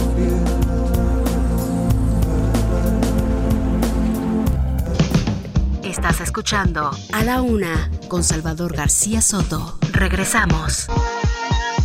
Ya estamos de vuelta con A la Una con Salvador García Soto. ¿Qué tal amigos del Heraldo Radio? Si ya empezaron a sacar los adornos de Navidad, esto es para todos ustedes. Historias Mágicas, el primer Selfie Museum de Navidad, llega a la Ciudad de México con los selfie spots más impactantes. ¿Estás listo? Historias Mágicas es un espacio único para disfrutar al máximo esta temporada. Está diseñado para generar los mejores contenidos, fotografías, videos, TikToks, lo que quieras, compartir tu espíritu navideño y llenar las redes sociales de buenos deseos. Espéralo. Del primero de diciembre al 9 de enero en el centro comercial Encuentro Fortuna. Aparte el día y prepara tu outfit navideño. La foto de Navidad que más likes va a tener en tu Instagram está a punto de suceder. Esta es la señal que esperabas para invitar a tu date, a tu crush, a quien tú quieras y empezar con todo la Navidad. Compra ya tus boletos en historiasmágicas.com. Deja de imaginar la foto perfecta y ven a vivirla en Historias Mágicas. Know my own face, oh, brother. You're gonna leave me wasting away on the streets of Philadelphia.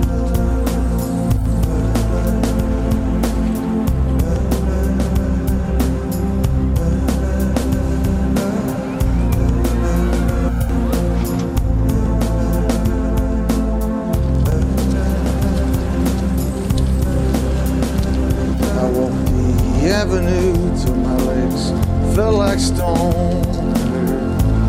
Voices of friends vanished and gone. At night I hear the blood in my veins. Just as black and whispering as the rain. The streets of Philadelphia. De la tarde con 31, can- con 31 minutos y regresamos con esta extraordinaria canción que la pusimos de nuevo porque no alcanzó a salir en la, en la pausa.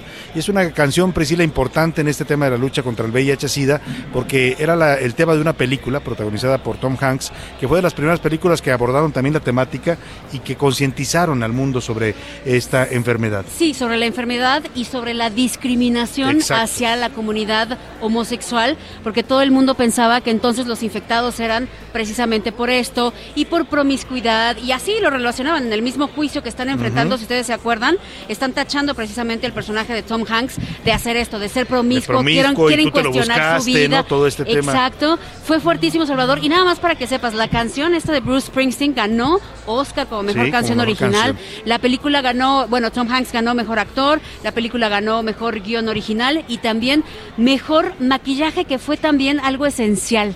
Si tú te acuerdas, vamos Sí, viendo cómo, iba- se va desgastando, cómo se iba desgastando Tom, Hanks, ¿no? Con la enfermedad, con, con la inmunodeficiencia.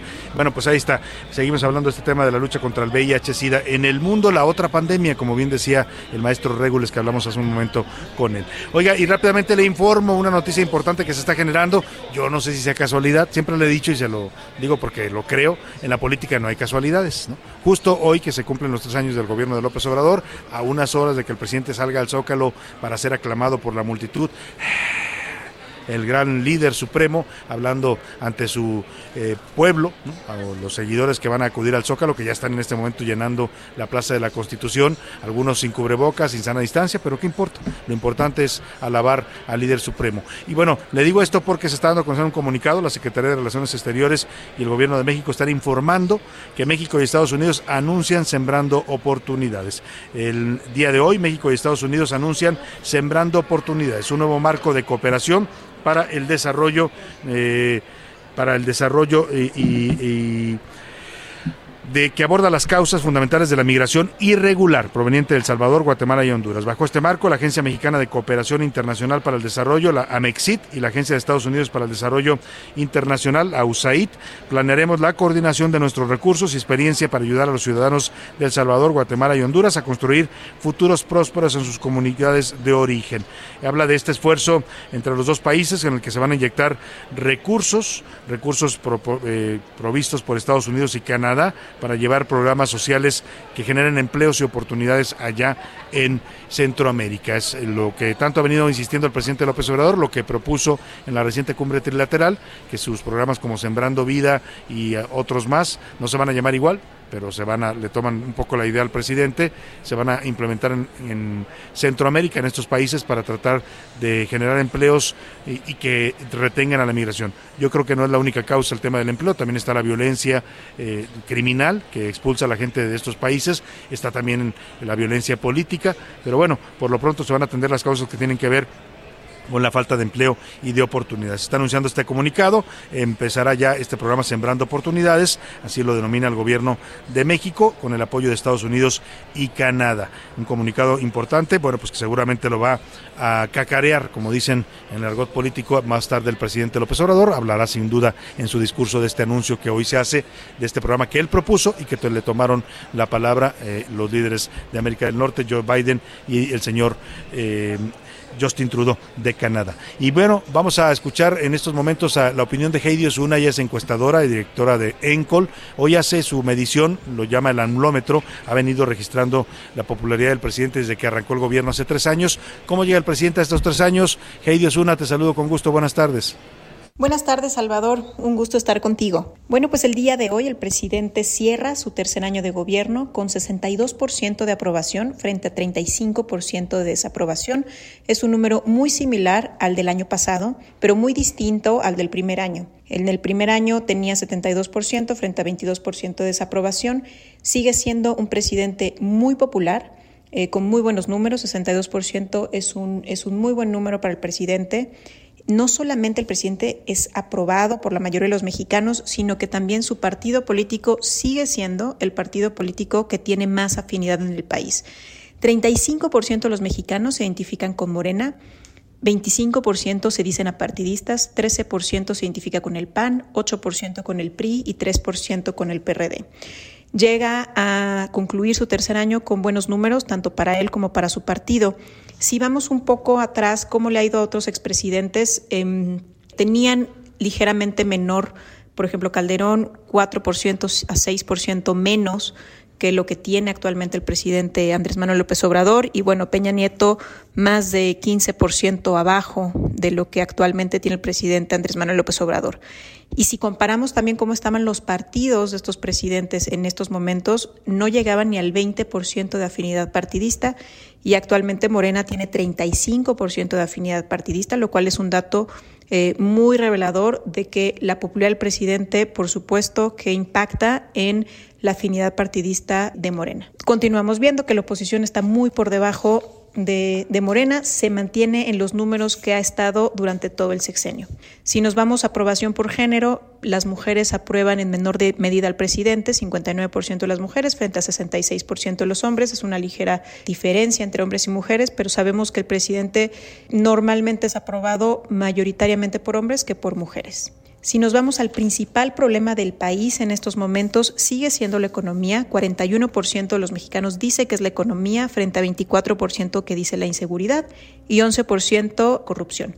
Esto de que la economía sea el principal problema ha sido justo después de la pandemia, en donde se intercambia la inseguridad por la economía. Insisto que esto no quiere decir que ya se terminó la inseguridad o que han bajado los números de inseguridad, solamente que para los mexicanos es más urgente combatir los problemas económicos que combatir los temas de seguridad. Muchas gracias por el espacio, Salvador. Buena tarde.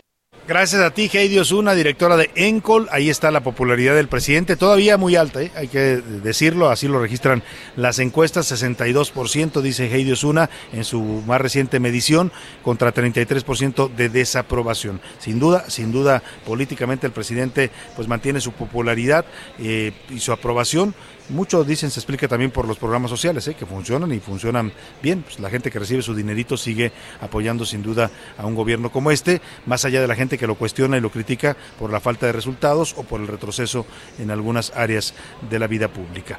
Vamos a estar, estar pendientes de ese tema. Por lo pronto, vámonos, ¿le parece? Aquí en la mesa de transmisiones de esta cabina del Heraldo Radio, la Feria Internacional del Libro, estamos recibiendo con mucho gusto al maestro Juan Alarcón. Usted lo conoce como Alarcón por sus cartones que publica todos los días en el Heraldo de México impreso, en el heraldo.com.mx, en sus propias redes sociales, tiene muchos seguidores.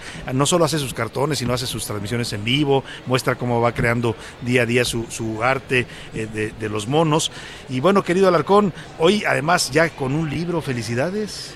Mi querido Salvazor, Salva, Salvazor, fíjate. Salvazor. Hasta, hasta me pongo. Oye, eh, no te pongas nervioso, maestro. Salveó, no, el que, el que salveó, este querido Salvador. Estás pensando, en, en, estás pensando en el líder del Zócalo. Exactamente, no. el del Zócalo es el Salvador. Te pasaste. Salvador de la patria. Qué gustazo estar aquí Igualmente, en la FIL maestro. de Guadalajara con ustedes, aquí en el Heraldo Radio, mis queridos amigos. Pues sí, me trajeron a presentar el libro que acaba de salir, está todavía calientito, todavía huele a tinta fresca que se llama, imagínense, para que, para que mis amigos me digan, oh, qué original. O sea, se llama tal cual. Tal cual. Como tu cartón, como tu cartón de todos pues los sí, días, ¿no? Así es. Y es que le, los cartones de, de, de Sí. Alarcón tienen, tienen ese efecto que, que con unos cuantos trazos y con un par de monos que ponga ahí, no eres de mucho, de mucho, de mucho rollo en tus cartones, eres muy directo, pero eres incisivo, puntilloso. Bueno, los de la 4T te adoran, siempre te están echando porras ahí Me cuando aman, me cartón. aman. Un saludo a todos mis amigos de la 4T, que gracias a ellos tengo mucho material para dibujar.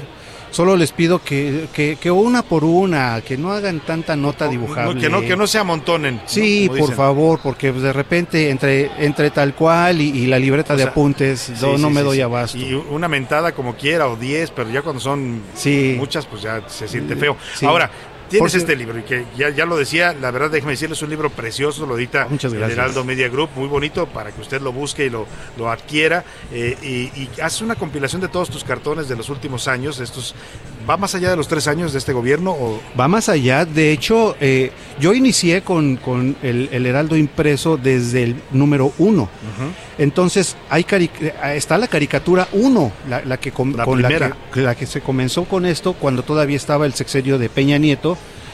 En donde están las caricaturas que yo hacía de, de- de- de- de- del PRI, del PRIAN. Claro, Entonces, y además eso es muy importante, Baro, que decías de lo de las 4T que son muy in- intolerantes con la crítica, ¿no? Por ejemplo, los moneros como Alarcón que son críticos con el presidente, lo traen en salsa, pero se les olvida que igual criticabas a Peña Nieto, A igual Peña Nieto. hacías burla de Peña Nieto de todo su gabinete. Por supuesto, y además cómo olvidar esos personajes que yo amaba, que era la gaviota, que Hombre. era que era este el, el- el- chinito que pintaba, ah, que dibujaba con un chongo aquí. Que era Osorio Chong. Os- sí, este, ¿cuál otro tenía? El, dinosaurio que ahora solamente se transformó, se Tenías a Meat que lo pintabas con una narizota como de tucán. Meat era, era como un- una especie de tiburón, ¿no? Sí, sí, sí. Entonces, a personajes que, que- que yo quería mucho y que pues ya dejé de dibujarlos para, para hacer ahora esto y eh, aunque me vea yo muy chavo, queridos amigos, llevo 30 años haciendo caricatura. Tienes toda una carrera en este Sí, tema. sí, entonces está, es, es, es, es muy padre porque este libro que estoy publicando, queridos amigos,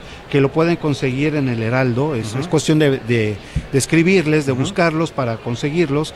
Eh, Y es- luego es- vamos a ver si nos regalan unos para darle al público. pero eso estaría después, padrísimo. Después, después vemos ese asunto eh, para, para ver cómo le hacemos. Pero es un libro que no solamente es una recopilación de caricaturas, amigos.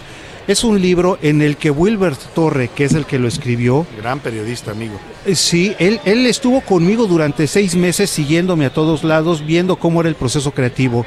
Y di- habla de- del caricaturista, del monero, cómo vive un monero, cómo, cómo crea, eh, eh, cómo come, qué habla, qué dice, eh, eh, de los conflictos existenciales que yo tengo antes de dibujar, de, de- de los traumas cuando el cartón no, no, no sale, cuando lo tengo que cambiar a última hora porque digo, no, esto no funciona, va de nuevo. Entonces, e- es muy interesante la versión de mí que habla Wilbert, Claro. porque me muestra en mi vida cotidiana. Que además y me una- balconea, pinche Wilbert, me balconea. Oye, ese Wilber es, es chaparrito, pero es bravo con la pluma, ¿eh? Sí, y sí. escribe muy bien, además tiene una gran pluma, yo siempre lo he admirado, fuimos, Sí, somos compañeros no. de generación en el periodismo. No me digas. Sí, empezamos juntos, fuimos compañeros en Crónica, nos íbamos de parranda juntos, o sea, Mira es un gran amigo, además de, de un gran periodista, Wilber Torre ha sido corresponsal. Y además prepara una diarios. cochinita pibil como Ah, nadie. ese es su otro talento. Deliciosa Sí. la cochinita pibil, pues, como, como buen yucateco la hace con la receta tra- tradicional. Pero te quiero preguntar, a ver, de los, dijiste 30 años de carrera como monero Alarcón, que me parece que además se coronan bien eh, con este libro, este libro maravilloso que de verdad lo debe usted buscar, tal cual, el un mon- monero humorista. Pero en, a- en 30 años te has echado, por lo menos a cinco presidentes han pasado por tu, por tu pluma y por y varios miembros de su gabinete. De los cinco, pre- cinco, seis, seis, seis Seis, comencé con, con Carlos Salinas. entonces ya llevas seis. Seis. ¿Cuál ha sido tu favorito? ¿Cuál es más Ah, carico- caricaturizable? A ver, a ver. Ay, ay, ay. Bueno, es que todos han tenido diferentes matices, mi querido Salvador. Por cierto, no digas que me he echado a seis No. presidentes porque, Porque sí, es muy hay muy mal pensados seguidores. Humorísticamente hablando. Bueno, eh, eh, creo que, por ejemplo, Carlos Salinas era, era todo un reto dibujarlo, porque todavía a- había gente que decía, no, pues cómo es posible. Todavía no te podías meter con el presidente tan fácil. en No ese- era, no era nada fácil.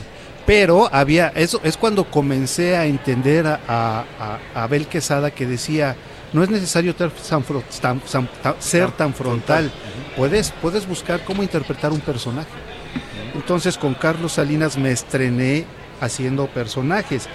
Eh, creo que Fox ha sido de, de- de los que más extraño porque se dibujaba solito. Solito, era una Sí, caricatura. sus bigotes y su cara así de, de- que se le iba el avión era algo padrísimo dibujarlo en las situaciones más inverosímiles y además era todo un reto porque Fox siempre traía un chiste Ajá. y nos hacía competencia desleal a los moneros. Claro. Por ese lado, qué bueno que ya se fue porque sí era complicado este que, que su- sus chistes, o sea, él era un meme. Era un Eh, meme. Te era vas un meme ¿Y yo por qué? Exactamente. O, o el come si te vas. El famoso fax, ¿te acuerdas? Claro, Los el 15 fax. minutos. era- Lavadoras de dos patas. Ándale, las lavadoras de dos patas. a las el chiquillos y chiquillas. Sí, sí, era, era una delicia eh, dibujarlo, tanto, lo dibujé tanto que, que de repente decía, bueno, ya es demasiada libertad de expresión, ya, párenle Ya, ya, tantito. esto es una masacre. Sí, ¿no? y, este, Y así lo decían, que fue como la borrachera democrática, porque pasamos de una, de una cultura política y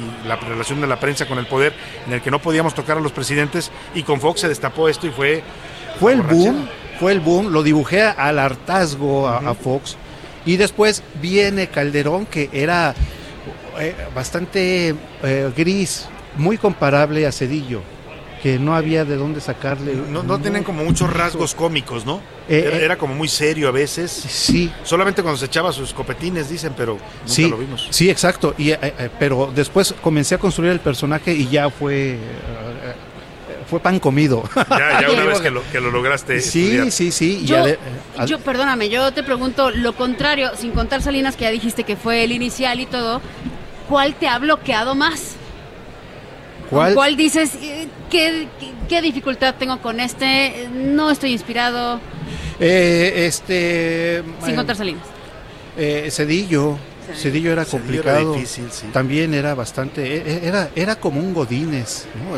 Un Godines comiendo. ¿Han visto a los Godines comiendo sí, a la hora de claro. la comida en el mercado? Claro. Así con. Con la corbata con su metida gafete, en la corbata metida. Sí, todos son igualitos. Ajá. Era el niño de los 10, ¿te acuerdas que presumió Sí, en un debate, no. no? Que él sacaba puro 10 en la primaria. Sí, sí, sí. Entonces, digamos que fue de, de los complicados de ir, de ir, eh, de, de ir como construyendo al personaje. A él le sufrí muchísimo. Y, ah, pero a ver, llegamos al actual. Ah. y- irremediablemente, este ganso que has hecho ya muy popular, el cuac. eh, El, el cuac. Déjenme decirles, queridos amigos, que yo creo que me estoy graduando con, con este gobierno porque estoy jugando. El, el, por cierto, el cartón de hoy, que, que- Qué bueno. Una belleza, aparte. de- quiero, quiero pedirle una disculpa a Lord Farquaad. Ajá. La verdad, una sensible a, a este, a, a Disney. por- Ajá, sí, sí, por, por- la película que era de Shrek. No, no era Disney, era DreamWorks. Eh, eso, DreamWorks, eso. Shrek. Sí, este, este personaje de hoy en día da para mucho. Y además estoy haciendo algo que yo lo he bautizado como la caricatura psicológica. Es decir, ni siquiera tengo que nombrar de quién estoy hablando y la gente lo sabe Lo perfectamente bien, exacto. Y ahora todos se han convertido en unos personajes. Dibujo a puros alter egos de, de la gente de carne y hueso. Y eso la- eh, los, los lectores, los que siguen los cartones, entienden perfectamente bien el lenguaje y la historieta de Alarcón y de todos, de todos los que están ahí. Pero además Alarcón tiene una, una cualidad como, como caricaturista y como monero.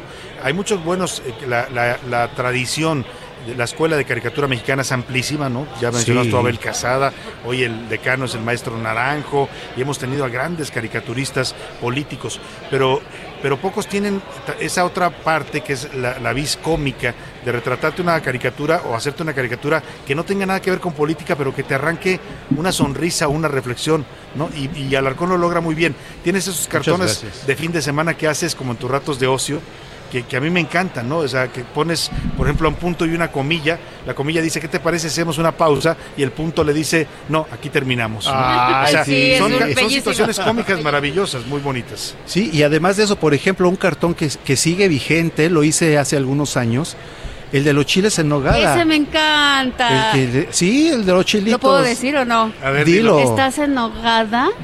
Le pregunta el Le chile, pregunta el chile a, la, la- a la chile, a, a la, la chila. chila. Ah, sí, así al ¿Estás chile. enojada? Estás enojada. Así mi que sí. Que eso sí calienta. Ah, exactamente. ya te lo pusieron por ahí. Aguas, Alarcón, que te están oyendo. El del Ya clip ves. también es buenísimo. Oye, clip. Pues sí, muy buenas. La verdad tienes extraordinarios cartones, maestro Alarcón, y felicidades por este libro. ¿Qué, qué decir más? Yo creo que te lo mereces, te lo has ganado a pulso con tu trabajo del día a día, con todos los seguidores que tiene, que además Muchas eh, gracias. pues son muchos. También sus haters también son muchos, lo cual habla que haces un buen trabajo. Sí, y también debo agradecerle a todos aquellos que no les gusta mi trabajo, a todos aquellos que, que, que critican, que, que dicen que, que dibujo muy feo, lo cual, o sea, a lo mejor es cierto, a lo mejor ¿no? sí, pero, pero, pero diviertes. Pero ellos, ellos han sido mis principales promotores de mis cartones. Sí, claro. Ellos son mis auténticas abejas polinizantes Claro, claro. Que, que, que, que han dado a conocer el, el, el- el Pues trabajo. felicidades, maestro. No es falso, pero no es verdadero. detalles de cómo, cómo adquirirlo y también vamos a buscar que nos pasen unos para regalarle a nuestro público y bueno, para que nos conozca usted más de la labor, la trayectoria, la vida y el día a día de un monero extraordinario como es Juan Alarcón. Sí, Gracias, ahorita, maestro. ahorita eh, saco una selfie con el libro que la subiré a mis redes para que puedan ver el libro cómo es y, y- y que puedan ver la, la, la, la cabina. Ahí en tu Twitter. Exactamente. ¿Cómo, ¿Cuál es? Arroba. Arroba Alarcón Dibujos, eh, Instagram arroba a- Alarcón Dibujos y Facebook Alarcón Caricaturista. Ahí están las redes sociales de Maestro Alarcón. Felicidades, maestro. Gracias. Gracias a por venir a esta cabina. Y vámonos rápidamente a los deportes. Sí, a los deportes con el señor Oscar Mota.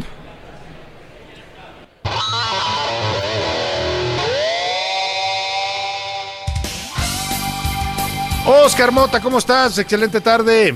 Eres un naco. Ahora, y, y eso que ya no está Oye, Javi, ¿eh? Y eso te fue no peor está- que Alarcón. Alarcón le pusieron uno más suavecito, a ti te pusieron eres un naco. Yo creo que yo creo que nos la tuvieron que compartir, mi estimado Salvador García Soto. Rápidamente, con el minutito que tengo, se presentó un nuevo logotipo de la Selección Nacional Mexicana. Es un logotipo más estili- estilizado. Cambian un tanto los colores. Hubo muchísimas críticas porque, bueno, decían que hasta podría parecer ahí un águila nazi, cosas así con asuntos ya un poquito más políticos. Pero bueno, la realidad es que este se estará estrenando ya la próxima semana. Hoy inicia la liguilla con el partido entre los Tigres y el Club León. Mi estimado Salvador García Soto. ¿Tu pronóstico, deportes. ¿Tu pronóstico de este duelo felino? Un empate, un empate, ¿Empate? a uno, me parece. Van al volcán, ¿no? ¿Es en el Seguro, sí, van a estar en el volcán exacto, a las 9 de la noche. Oye, Oscar, vamos a compartir ahora en arroba ese García Soto en nuestras redes sociales eh, el, el nuevo logotipo de la selección para que la gente opine, porque sí hay mucha polémica y mucho debate sobre este nuevo logotipo. Vamos a compartirlo y algunos que nos digan si prefieren lo clásico o el nuevecito, se los mandamos. Sin duda. Muchas gracias, Oscar Mota. Te mando un abrazo. Hoy un gran día para ganar. Muchas gracias. Oiga, rápidamente le comento acá en Guadalajara, mire, justamente estamos en la FIL y hoy cerca de 20 mil personas aquí en la capital tapatía, entre estudiantes, maestros académicos y personal de la UDG, acudieron esta mañana al Palacio de Gobierno de Jalisco para exigir que no se le reduzca el presupuesto de infraestructura a la universidad el próximo año. La manifestación fue encabezada por el rector general de la UDG, Ricardo Villanueva Lomeli. Además, exigieron que este presupuesto no esté sujeto a los designios del gobernador Enrique Alfaro. Eh, estuvo pues ahí el rector encabezando la marcha y es aguas, ¿eh? porque hay un hay tensión acá en Jalisco entre el rector, entre la UDG, que es la segunda universidad más grande de México, y el gobernador Alfaro. Alfaro les ha estado golpeando fuerte al rector, a la comunidad universitaria, les recortó presupuestos y bueno, pues que se cuide el señor Alfaro porque la pradera universitaria cuando se prende, se prende y arrasa con todo. Vamos a estar un pendientes de este tema. Por lo pronto, vamos a despedirnos de ustedes desde acá, desde la FIL de Guadalajara. Priscila Reyes, Adiós, que estén bien, lean mucho. José Luis Sánchez. Salvador, no dejen de leer. Nos vemos, nos vemos. Maestro Larcón. Pásenla muy bien, amigos. Y bueno, a usted, eh, gracias que nos ha escuchado en toda la República, allá en la Ciudad de México, a la gente de acá de Guadalajara en el 100.3 de FM, el Heraldo Radio. Muchas gracias. Lo dejo aquí en, en la programación del Heraldo Radio con Adriana Delgado y el dedo en la llaga. ¿Y qué te parece si nos despedimos con música para despedir esta fil? Guadalajara, Vámonos con la canción de Pepe Guadalajara. Guizar, que es un himno para esta ciudad y para México. Guadalajara, Guadalajara. Hasta mañana, que pase excelente tarde. Provecho. Aquí nos esperamos y nos encontramos a la una. Guadalajara,